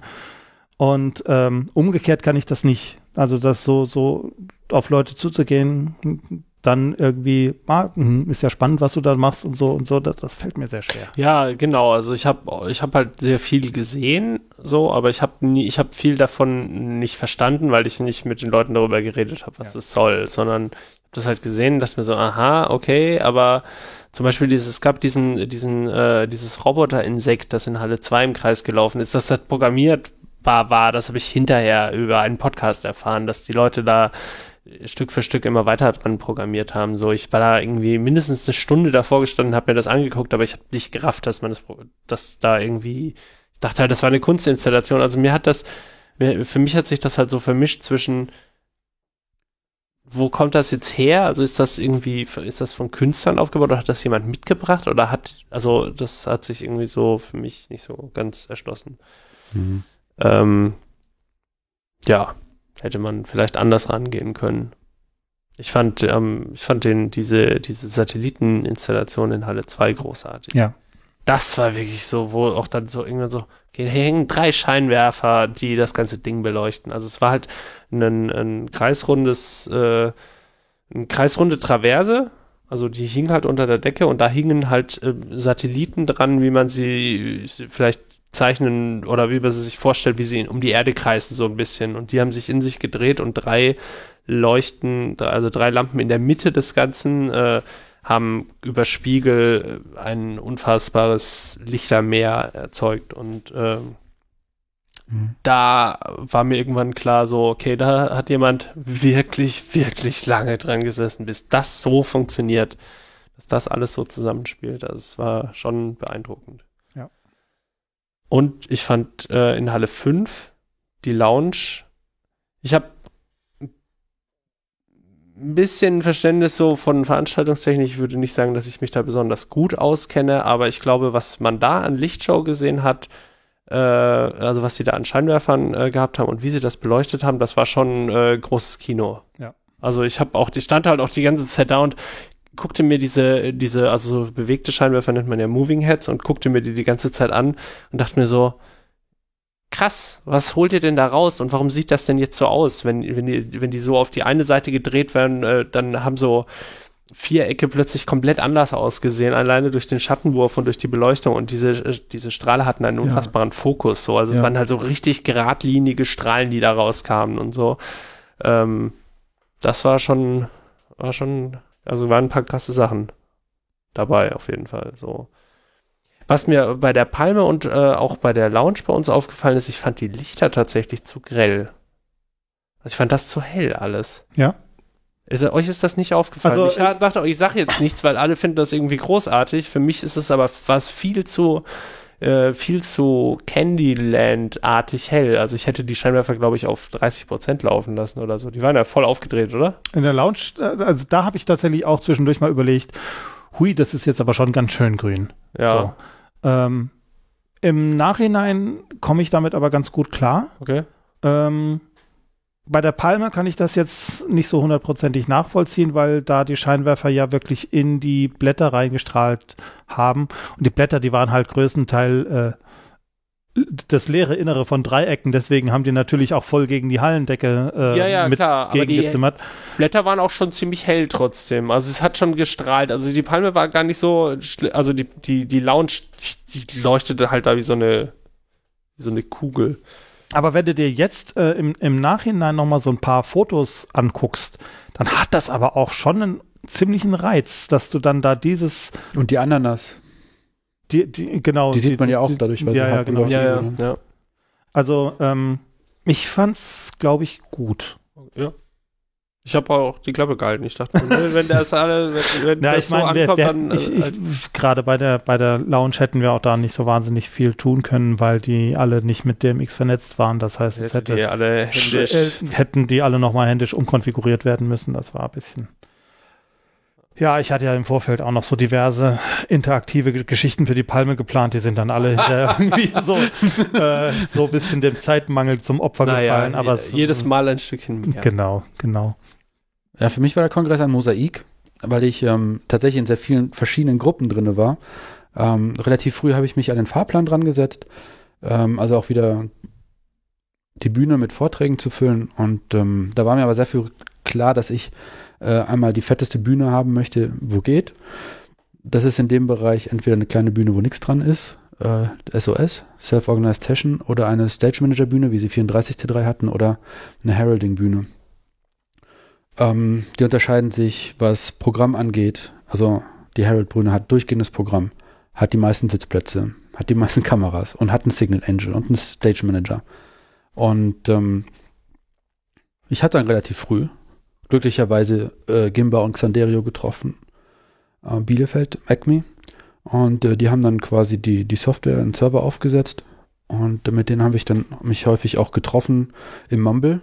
Das sind so Treffen, die halt auch nicht protokolliert wurden im Chaos West, sondern äh, Bier gibt's im Kühlschrank, wenn du magst. Nimm mir eins mit. ähm, und das war relativ früh relativ fertig und in festen Händen. Die werden das hoffentlich das nächste Jahr auch wieder machen. Wir haben ein Kuratorenteam, wir haben ein Quantet-Team und so. Und mir ist aufgefallen, dass ich von den Vorträgen null mitgenommen habe, obwohl ich mich um geile Vorträge gekümmert habe oder auch wirklich ein paar sehen wollte. Zum Beispiel von meiner guten Freundin Lea, ähm, die eigene Stimme hacken. Der ist mittlerweile auch online. Ähm, was hatten wir noch? Die, die mit den Hexen wollte ich mehr chillen. Bin ich zweimal durchgefahren, hab mir Sticker geholt, ähm, Hallo gesagt und war dann auch schon wieder äh, schlafen tatsächlich in der Lounge. Ähm, der Ijon hatte die Faxgeräte im Zentrum der Macht organisiert. Das hat irgendwas Politisches gehabt. Ähm, ich glaube, da ich auch, war ich auch irgendwo woanders. ich wollte mehr Party machen und habe eigentlich kaum Party gemacht. Und am letzten Tag, guter Freund von mir, der Balu, hat über einen Raspberry Hike vorgetragen. Das war mir zu früh. Dann ähm, Hagel, ne, der mit mir am 17. hochgefahren ist, Äh, sein Vortrag, Stack Buffer Overflow Exploits, äh, habe ich auch nicht mitgekriegt. Dann äh, Injan sagte, wir müssen unbedingt den Vortrag, der Strom kommt aus der Steckdose sehen. War ich nicht da. ähm, dann kam beim, beim Aufbau, weil wir halt seit dem 17. da waren, und das war, da waren vielleicht 50 oder 100 Leute da, haben wir relativ für den ähm, Tees und den Sido, äh, Sedi kennengelernt. Und ich wusste gar nicht, aber die hatten auch was eingereicht, nämlich die Geschichte vom Biegeradius. Und die dachten, äh, die Chaos West Bühne, das sind drei Club Mate Kisten äh, zusammengeschoben. Und dann hätten die gerne, hätten die einen Dämpfungsradius gemessen von Glasfaser, werden sie in der Hand halten, dann betrinken die sich dabei und klemmen sich irgendwas an die Brustnippel oder sowas. Und dann fährt Sedi mit dem Tretroller, kommt er mal aus dem Lok raus, das ist die Halle am anderen Arsch der Welt, rüber in Halle 3. Äh, wo ist denn eure Bühne? Und dann sage ich, ja, die ist direkt da. Ja, nee, das ist doch Saal 2, oder nicht? Nee, das ist das andere Viertel. Moment, fährt wieder zurück. Scheiße, das ist eure Bühne. Und ich hatte immer noch nicht die Brücke im Kopf. Okay, der will da, der hatte einen Spaßvortrag eingereicht, ist genommen worden. Und sitzt, steht jetzt da vor, was waren das, 400 Sitze, 50 Quadratmeter LED-Leinwand, Livestreaming. Da stand aber auch alles da drin. Wer lesen Und- kann. In den CD habe ich dann äh, Charakterstärke gesehen. Als ich ihn gefragt habe, hier, wenn du, wenn du abspringen willst, ich, ich kann noch was anderes organisieren. Wäre mir nicht ganz klar gewesen, wie ich das jetzt kurzfristig noch hinkriege, aber irgendwas findet sich halt immer. Und CD dann so, nein, ähm, bin jetzt mit, mitgegangen, mitgefangen, mitgehangen. Wir ziehen das jetzt durch. Ja, und dann habe ich mir den Vortrag angeguckt und der erste Satz, dieser Vortrag ist Nanooks Schuld. ähm, das Chaos Familienduell äh, habe ich von der Seite gesehen, am Livestream, habe zugeschaltet, als die Werbung kam. Das wird wahrscheinlich noch ein bisschen diskutiert werden, inwiefern ähm, wir mit Werbung umhergehen. Den Überraschungsgast habe ich kurz mitgekriegt. Ähm, aber immer wenn ich sage, ich war nicht da, ich war in tiefen Gesprächen mit anderen Menschen, um ähm, den tieferen Weltsinn zu finden. Und äh, zwei Gespräche verfolgen mich noch bis jetzt. Da muss ich noch überlegen, was ich, wiefern das mein Leben äh, bereichert, wenn ich mein Verhalten ändere. Wirtschaft hacken von Uwe Lübbemann, Premium-Kollektiv. Den habe ich angeschrieben. Uwe, wir brauchen den Vortrag. Ja, klar, kein Problem. Und dann habe ich den da hingesetzt. Das lief alles im Hintergrund, überhaupt nichts mitgekriegt. Und das nächste Mal, ich geguckt habe, ja, wann hält denn der Uwe Lübbemann seinen Vortrag? Ja, gestern. äh, Wirtschaft hacken war nämlich ein wichtiger und der andere ist der von Ayuvo über die Hackergenossenschaft. Die Idee, dass halt Hacker eine Genossenschaft zusammen machen, um dann einfach nur, es gibt halt den Nerd, der mag gerne Bürokratie. Ja, der übernimmt halt mehr ein bisschen von den Aufgaben und dafür machen die anderen Nerds die Homepage oder was auch immer. Man kann da auch viel automatisieren, bestimmt.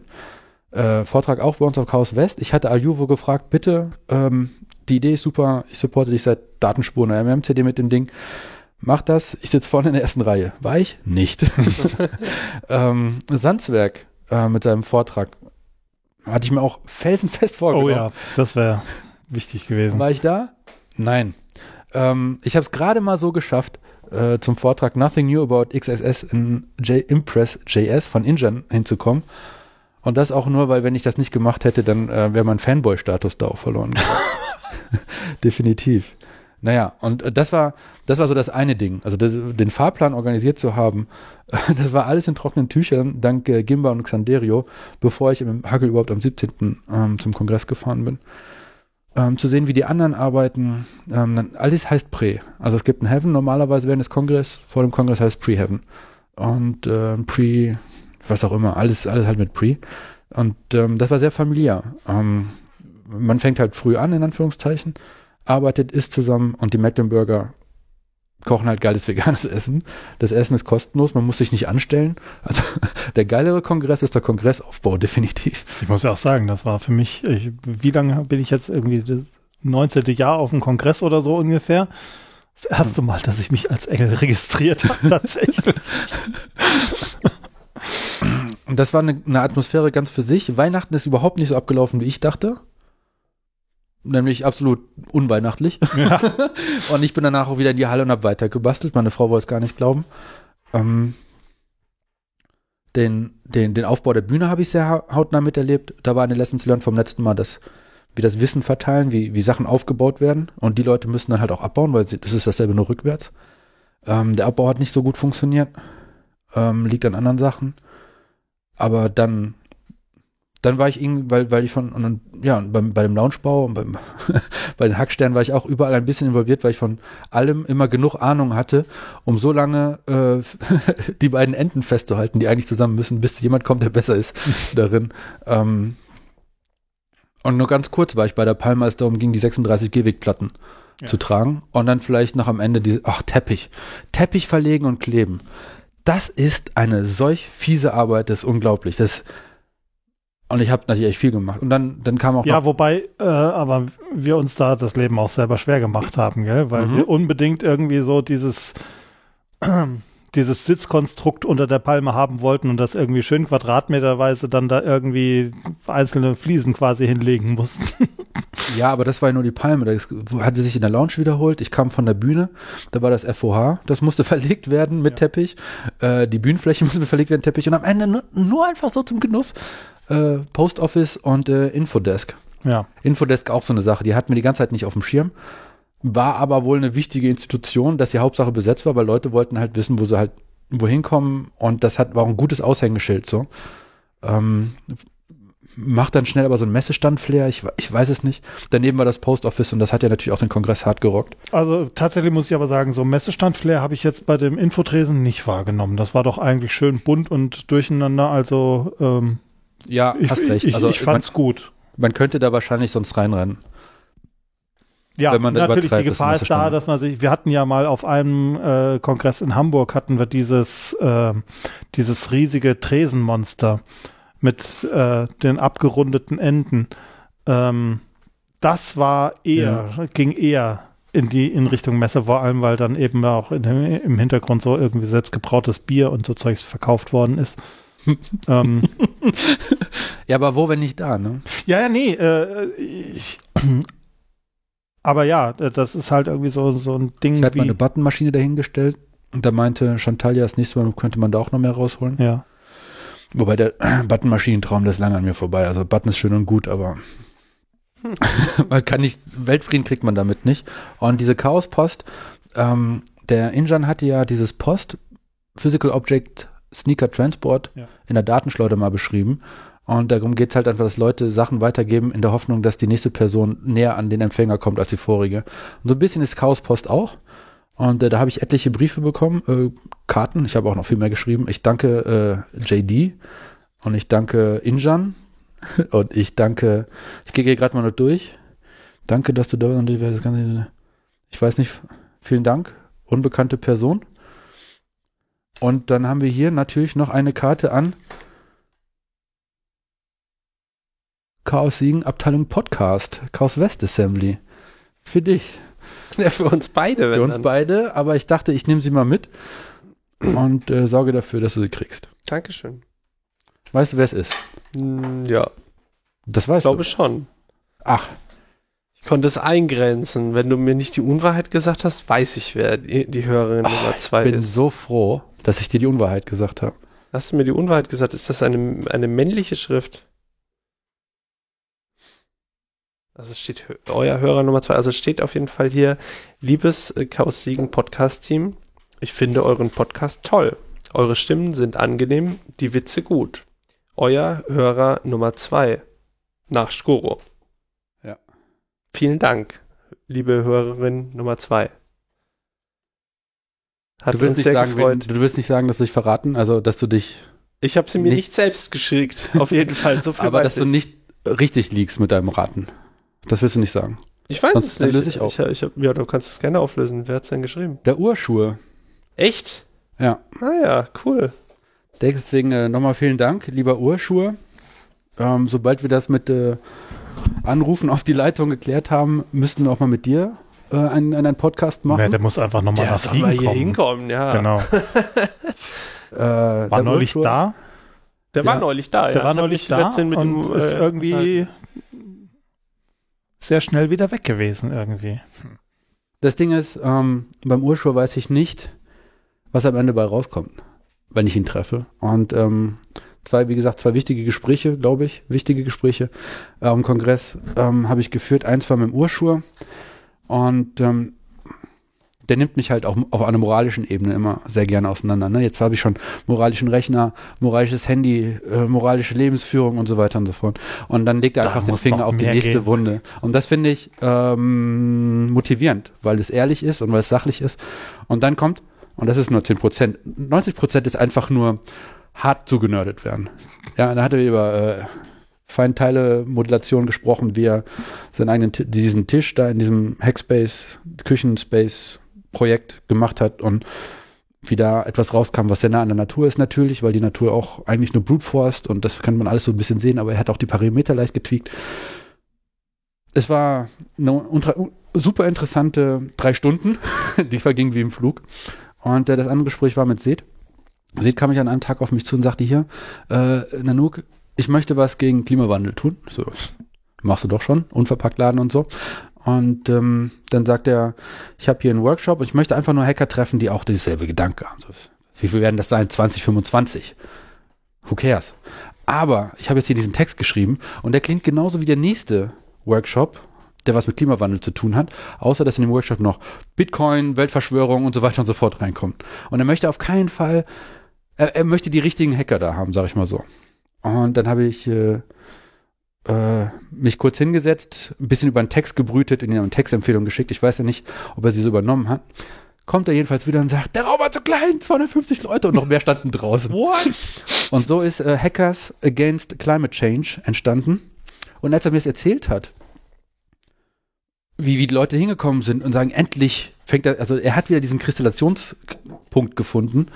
Und dann habe ich auch gemerkt, wie mein Unterbewusstsein ähm, diese Liste, die ich habe, Probleme lösen, Klimawandel, einfach mal so einen Check dahinter gemacht hat. Weil seht, mit 250 Hackern sich darum kümmern. Ähm, werde ich verlinken. Ich ähm, werde mich da auch ähm, in Zukunft beteiligen, weil das ist bestimmt etwas, was großen Spaß macht. Ähm, und da nochmal äh, danke an, an, an Seth und die anderen, die mit mir da über das Thema gesprochen haben. Das, das, äh, das macht Spaß zu wissen, dass man halt nicht alleine ist und dass Leute auch da drum sind und ein paar Leute sind weiter und ein paar Leute sind nicht so weit. Und das ist schon, schon cool. Ansonsten habe ich sehr viel geschlafen in der Lounge. Diese Sitzkissen waren der Hammer. Ähm, der kleine Lukas lief da die ganze Zeit rum. Ich weiß nicht, der ist gerade 18 und da frage ich mich auch, und ich glaube, den haben wir verloren. Der ist jetzt äh, relativ früh zum Kongress gekommen. Ich weiß gar nicht, wer hingekommen ist. Ich weiß, wer zurückgekommen ist. Der saß bei uns im Auto, glaube ich. Doch, doch, ja, oder? Und ähm, die, die Karte, weiß ich nicht, hatte ich sie ihm besorgt? Und naja, der, der muss halt, der lebt auf einem kleinen Euro und schnorte sich einmal quer rum und hat aber an Workshops und Vorlesungen alles mitgenommen, was geht. Ähm, ja, das, ähm, da frage ich mich natürlich auch, welche, was hätte so ein Kongress mit mir getan, hätte ich den im zarten Alter von 18 mitgekriegt? Bleibt natürlich die Frage, was macht ein Kongress mit äh, den Kindern, die da rumlaufen? Ja, nehmen wir mal an, weiß nicht, Lars und Maxes Tochter, die da rumläuft äh, im Hackspace und dann im Tretroller überall ist. Äh, das ist schon, schon cool, dass es ein Familientreffen immer noch geblieben, oder jetzt vor allem ein Familientreffen ist. Ja. Ja, und dann äh, hatten wir großen Datencloud, den Punkt spreche ich auch gerade an. Äh, es sind wohl neun Geräte aus, aus der Halle 3 entwendet worden. Größtenteils äh, JD und ich kümmern uns darum, wobei ich eigentlich nur JD helfe und JD hat die Übersicht und regelt sowieso alles alleine. Es sind also drei Computer, äh, neun Notebooks, äh, ein Tretroller und äh, noch so Elektro-Gadgets. Und ähm, die sind an einer wirklich miesen Uhrzeit rausgekommen, nämlich so, weiß ich nicht, zwischen 6 und 7 Uhr morgens, wo keiner, wo wirklich kaum jemand mehr in der Halle ist. Ach, schön. Ja, toll. Ähm, ja, und jetzt gibt es natürlich mehrere Gruppen, die sich da ein bisschen aufreiben. Die einen sagen, der Kongress hat seine Unschuld verloren. Ist allerdings nicht das erste Mal, dass was entwendet wurde auf einem Kongress. Also auf ne, einem Chaos-Kongress. Andere sagen, wir brauchen jetzt Nachtwächter und Überwachung. Peilsender und Honeypots. Naja, wir sind nicht die Black Hat so. Wir können doch mal gechillt damit umgehen. Ähm, vielleicht, dass man, also wie Tim Pritloff gesagt hat, dass man einfach mehr guckt, wo man sich gerade aufhält und wer sich noch einem mit einem aufhält, dass man einfach aufeinander achtet. so Sachen sagt, wie zum Beispiel, kannst du mal auf meine Sachen aufpassen oder wenn es wichtige Sachen sind, die halt mitnehmen. Äh, es ist ungewöhnlich, äh, scheint vielleicht eine organisierte Aktion zu sein. Glaube ich nicht. Na, weil sie halt zeitgleich raus sind. Gelegenheit macht natürlich auch Diebe. Die Kensington Knocks helfen nichts. Wir werden das Thema jedenfalls in, ähm, im Chaos West Meetup besprechen. Und auch besprechen, wie es weitergeht. Weil, als das rauskam, äh, ging es im Cert los. Die wollten hier schon mal einen kleinen Spendenhut rumlaufen lassen und das dann als Überraschung überbringen. JD ist auch im Cert. Äh, Im Chaos West kam das aber auch auf, dieselbe Thematik mit Konto aufmachen und äh, Rück Rumruf und äh, kommunizieren.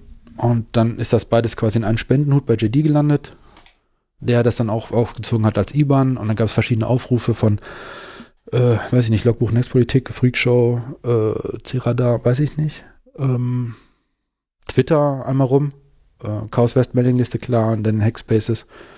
Und äh, weiß nicht, zum Beispiel, D-Town wusste das, bevor ich es überhaupt wusste und hatte auch gesagt, hier, mach mal was klar zum Spenden. Ich möchte gerne was spenden, das heißt finanziell und Hardware. Ähm, es war auch, ähm, da kam so viel ähm, Unterstützung bei rum, äh, dass wir nicht genau wissen, wie wir damit umgehen sollen, im Sinne von professionell. Ne? Also ich habe zum Beispiel auf Wiki-Seite die IBAN-Nummer eingegeben. Öffentliches Wiki.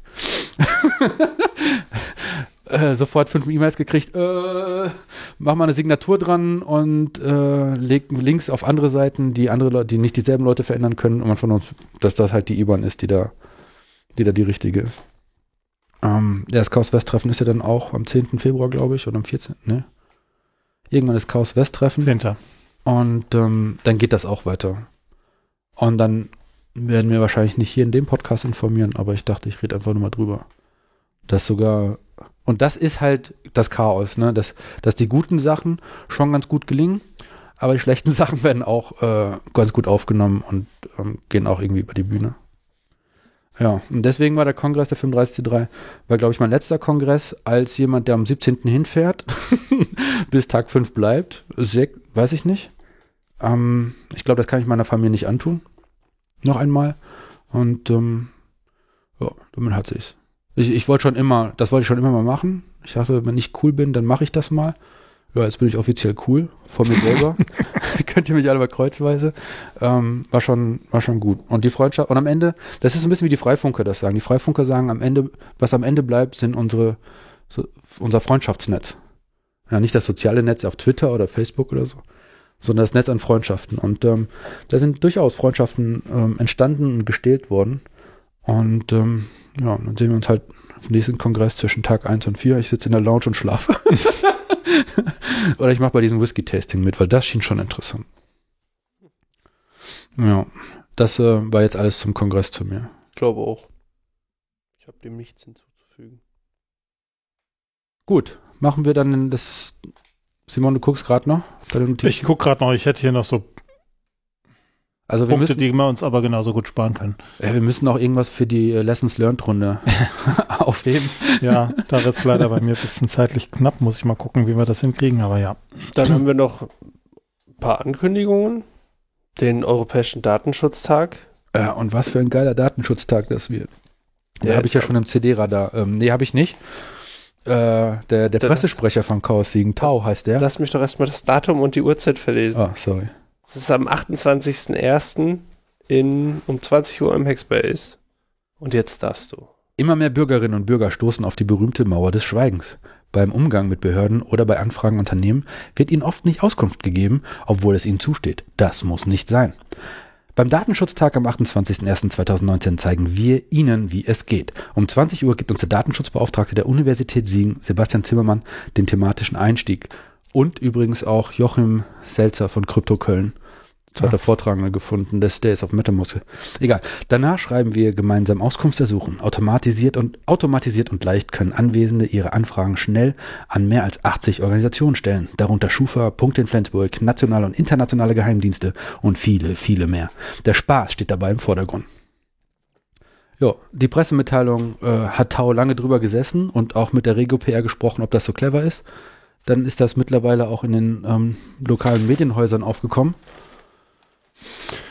Und du prompt guckst- haben sie die Hausnummer ver Ja, verbeult, saubeutelt. Was saubeutelt, das ist vielleicht nochmal schnell tun. Ähm,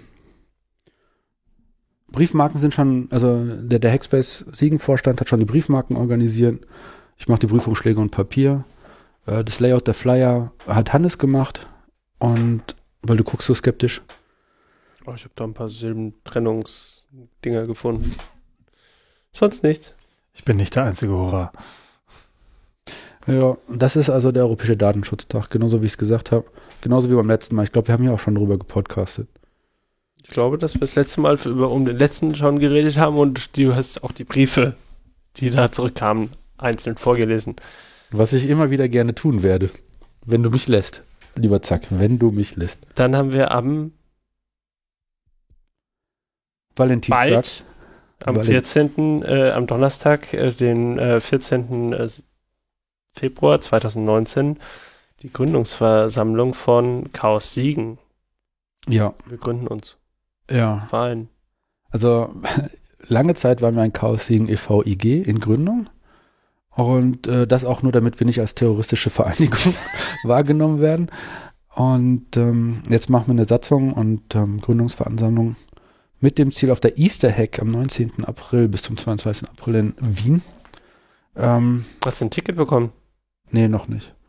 Ich habe mit Fredel gesprochen und Fredel meinte, okay, versucht mal auf dem normalen Weg was zu kriegen. Ansonsten meldet euch bei mir. Ihr, machen wir es auf dem kurzen Dienstweg. und du weißt, das Chaos besteht noch, wenn es einen kurzen Dienstweg gibt, weil die Karten bei der ersten Phase waren weg in.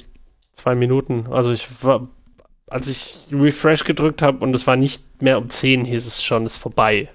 Kannst wieder gehen, kannst wieder schlafen gehen, danke, dass Also, du aufgestanden bist. Mir ist aufgefallen, dass es nicht pünktlich um 10 angefangen hat. Nicht? Nein, es war eine Minute oder zwei zu spät. Zu spät. Also Da ich hab habe ich nämlich um mich noch- zwei nach war vorbei. Da habe ich mich nämlich noch beschwert. Dann habe ich F5 gedrückt. Ah, ein Ticket. Welches Ticket will ich denn haben? Davon hätte ich gerne eins. Hm, ich gebe nochmal den anderen die Preise von den anderen Tickets und dann in den Warenkorb. Zack, Weg. war schon vorbei. Alles, alles zu, alles weg. Also das mal höchstens eine Minute gewesen. Ja, aber das war doch auf der Egg in, in Würzburg, war, haben wir doch einfach so, ja, dann nehme ich halt ein Ticket. Ich glaube, ähm, wir merken, wir, wir sind Chaos-Veranstaltungen sind äh, hart hin, äh, gefragt und ähm, wenn wir im Hackspace siegen und in Chaos siegen nicht äh, dreimal unsere eigenen Veranstaltungen, Chaos-Veranstaltungen machen, kriegen wir gar keine mehr mit, weil der ein sehr hoher Andrang ist. Ich glaube, das hat den Leuten einfach gefallen. Also es sind 18.000 Leute in Leipzig gewesen, 17.000. 16.000. 16.000 Ja. plus ganzen Kinder und weiß ich nicht. Mhm. Die gehen ja auch alle jetzt nach Hause und erzählen die Geschichte. Ne? Und das wirkt nochmal besser als ähm, irgendwelche Medienberichte. Aber auch da gibt es eine sehr hohe Coverage. Es gibt unglaublich viele Podcasts von Leuten, die zum ersten Mal dort waren und die berichten davon. Und das, jetzt- ich glaube da draußen und auch hier drinnen, vor allem auch in meinem Herzen ist eine Sehnsucht nach mehr davon. Ähm, mehr in der Lounge schlafen, gute Gespräche haben und einfach ähm, ein paar tolle, tolle Projekte nach vorne bringen, die größer sind, als ich selber bin, die ich alleine gar nicht wuppen könnte. Mit, mit Kunst, Kultur, Design, IT und Umweltverbesserung. Ich glaube, das ist einfach die Zeit jetzt. Und in Wien, die Easter Hack, ist quasi eigentlich schon immer das so ein bisschen Ausweichveranstaltung gewesen für einen Kongress. Heißt es ja immer so, der Kongress ist der große Heißluftballon und dann haben wir noch die vier kleinen äh, Easter Hack, MMCD, Datenspuren und die GPN, genau. Und ich glaube, die werden jetzt, also entweder wachsen die entsprechend schnell oder man kommt da halt auch nicht mehr so drauf. Ich weiß es nicht. Also, ich glaube, wir, wir sind gerade in der Phase, wo das kann aber auch sein. Wir haben noch zwei Ticketphasen in Wien. Ja. Ähm, genau. Wolltest du da noch zu der Gründung was sagen? Äh, Einladungen gehen, werden separat zugestellt. äh, kommt einfach in Hackspace rein um diese Uhrzeit und werdet Gründungsmitglieder. chaos-siegen.de Uhrzeit hast du noch nicht erwähnt. Ich habe nur das Datum gesagt. 14. Februar um 19 Uhr. 19 Uhr. 19 Uhr. Und am, Zahl. vorher, am 7. Februar, haben wir einen Go-Vortrag. Das Spiel oder die Programmiersprache? Das Spiel Ui. von Hendrik. Da ist jetzt alles in trockenen Tüchern soweit. Cool. Ähm, da wird es demnächst mal eine Ankündigung geben in schriftlicher Form. Und ähm, wenn es alles glatt geht, kann man da auch selber Go spielen. So ist ein bisschen der Plan. Es gibt nämlich eine Go, eine Go-Spieler, einen Go-Spieler-Treff, ähm, ich glaube einmal im Monat in der Bluebox. Ach, Und er versucht die, die da, das sind nicht so arg viele Leute, irgendwas Einstelliges, äh, aber die halt mitzubringen und dass sie uns da noch ein bisschen äh, Go-Spielen beibringen. Ich habe, als ich angefangen habe zu studieren hier in Siegen, habe ich ein paar Mal so ein Go-Spiel-Ding besucht. Das war damals noch in der ESG, da Richtung Oberes Schloss. Ah, okay. Das war. Irgendwann habe ich dann aber auch gemerkt, Es dass ich da nicht wirklich vorankomme, dass ich Es hat sich nicht verfangen. Es ist äh, das ähm, komplexeste Brettspiel, sagt man wohl in Go-Kreisen, mit den einfachsten Regeln. Also, es sind wenn man halt. genug Nebenbedingungen dran tut, dann ist man immer das. Nee, du hast, nee, es gibt, glaube ich, wirklich, ähm, kannst du da was zu sagen? Es gibt, es scheint also ein Spielbrett zu sein, wo es halt ähm, Linien gibt, ähm, die sich kreuzen, irgendwie, ich glaube, die, die Grundregeln, Acht, neun neun- Linien. 19 mal 19 Linien. 19 mal 19 Bei dem Linien. großen Brett, äh, es gibt kleinere Bretter mit bis runter zu Einmal eins. 13 oder 9 mal 9. Weiß ich Jeder jetzt hat quasi, jeder hat ähm, eine Farbe an Mühlestein, das ist eins gegen eins, schwarz und weiß, und du versuchst irgendwie Regionen äh, abzugrenzen mit deinen, Mühlst äh, mit deinen Steinchen und äh, bekommst dann dieses Gebiet quasi. nicht. Genau. Du versuchst deinen Einfluss auf das, auf dem Spielbrett zu markieren. Und wahrscheinlich quasi. darfst du in jeder Und- Runde einen Stein setzen. Genau, du setzt abwechselnden Stein und es ist so, dass äh, die Steine, wenn, wenn du einen Stein hast von einer Farbe und äh, ähm, oder, oder eine Gruppe von zusammenhängenden Steinen und die nach außen rum keine Auswege mehr haben, du die also nicht noch um weitere Steine erweitert kannst, dann gilt diese Gruppe als tot beziehungsweise gefangen und der Gegner hat dir dann quasi ähm, Einverleiben. Da, da gibt es noch so, so ein paar Feinheiten, aber das, das Grundprinzip ist tatsächlich relativ einfach. Das Schwierige ist dann an der Stelle als Anfänger zu erkennen, okay, ist dieser Bereich jetzt wirklich ausdiskutiert? Sind diese Steine von mir da jetzt wirklich tot oder lohnt es sich daran noch weiter zu arbeiten? Das ist so der Punkt, Ja, okay. an dem ich dann verstehe. irgendwie ähm, Also die wo mir dann Taktiken sind das, sind das Komplexe an dem ganzen Ding. Genau. Wie, wie, wie markierst du äh, gerade in der Anf im Anfangsbereich von, der, von dem Spiel? Versuchst du halt großräumig so Claims zu stecken. Ja. Und äh, das ist nicht so ganz einfach. Und wollen wir mal gesagt haben, ne, wenn die künstliche Intelligenz Claims besser abstecken kann als wir Menschen, dann haben wir verloren. Darauf wird übrigens nicht besonders eingegangen, weil er davon re selber relativ wenig weiß. Ja. Wenn da ähm, jemand was zu sagen kann, kann er gerne vorbeikommen und uns noch eine Einführung in KI geben. Möchtest du das, diese, diese Folge mit dem Haushaltsdurchsuchungen abschließen? Sehr gerne. Ähm, ich habe ja hier zwei Flyer zur Haushaltsdurchsuchung. Ich wollte nur sagen, dass äh, sobald sich der Chaos Siegen gegründet hat, ähm, Werden- Hausdurchsuchung? Ja, aber die durchsuchen ja auch das Haushalt, oder? Diese durchsuchen Die gehen dir durch die schmutzige Wäsche. Ja. Ähm, und ich habe mal rumgeguckt. Das Wichtigste, was man braucht vor der Durchsuchung, ist halt ein ähm, Strafprozessanwalt, also jemand, der sich damit irgendwie auskennt. Ich glaube, das heißt Strafprozess. Und wir haben in Siegen genau einen, der auch für IT recht- Strafanwalt. Strafanwalt, Dankeschön. Es gibt die Strafprozessordnung, aber ich glaube, die Anwälte heißen Strafanwälte. Die Strafprozessordnungsanwälte. Und es gibt einen, ähm, der macht das und ist auch gleichzeitig im IT-Recht am Start. Den habe ich schon mal in Kontakt gemacht und ähm, der wird einen Vortrag geben. Und dann hätte ich irgendwie Lust, so zu dritt mit einer Polizeiuniform einfach einen, den nächsten Chaos-Treff zu besuchen. Dum, dum, dum. Polizei, wir üben jetzt die Hausdurchsuchung. Ja. Ja, aber das dann später, zu einem späteren Zeitpunkt. Oh, soll ich noch irgendwie einen komplett andersartigen Veranstaltungshinweis machen? Wenn du möchtest. Das, Hat was äh, mit Musik zu tun. ja, es hat was mit Musik zu tun. Das Uni-Orchester. Äh, ich, ich spiele ja im Uni-Orchester mit und ähm, das ist mit involviert in einer relativ großen Produktion äh, von Apollo Theater zusammen mit der Uni Siegen. Ähm, ähm, das Weiße Rössel am Wolfgangsee. So. Ähm, was Jugendliches. Äh, das, da gibt es jetzt einige Veranstaltungen, die jetzt am, am, am 9. Februar ist Premiere im Apollo. Ähm, am 10. ist dann die zweite Vorstellung, dann ist ein paar Wochen Pause. Also insgesamt gibt es, glaube ich, acht Vorstellungen oder neun oder so. Und ähm, ich hatte jetzt letzten Montag das Privileg, dass ich da mal einen Durchlauf mit den Solisten mitgekriegt habe und es wird sehr lustig. Bin ich mal sehr gespannt drauf. Cool. Cool. Ja, morgen ist noch was, ne? Das Im. Lütz? Ja, Aber- ist knapp. Der, hör- der Podcast. Wird nicht stattfinden, dass Ja. ich bis dahin veröffentliche. Ja, morgen sind die Science Busters im äh, Lütz. Das ist eine Gruppe um wahrscheinlich Wissenschaft. Ich weiß nichts Genaues darüber. Ich habe es immer so am Rande mitbekommen um Florian Freistetter, der mit äh, der Astrodiktikum Simplex ähm, darunter bloggt und mit Holger Klein äh, die Wissenschaft aufnimmt und ich glaube sogar auch noch einen eigenen Podcast hat. Bin ich jetzt aber überfragt.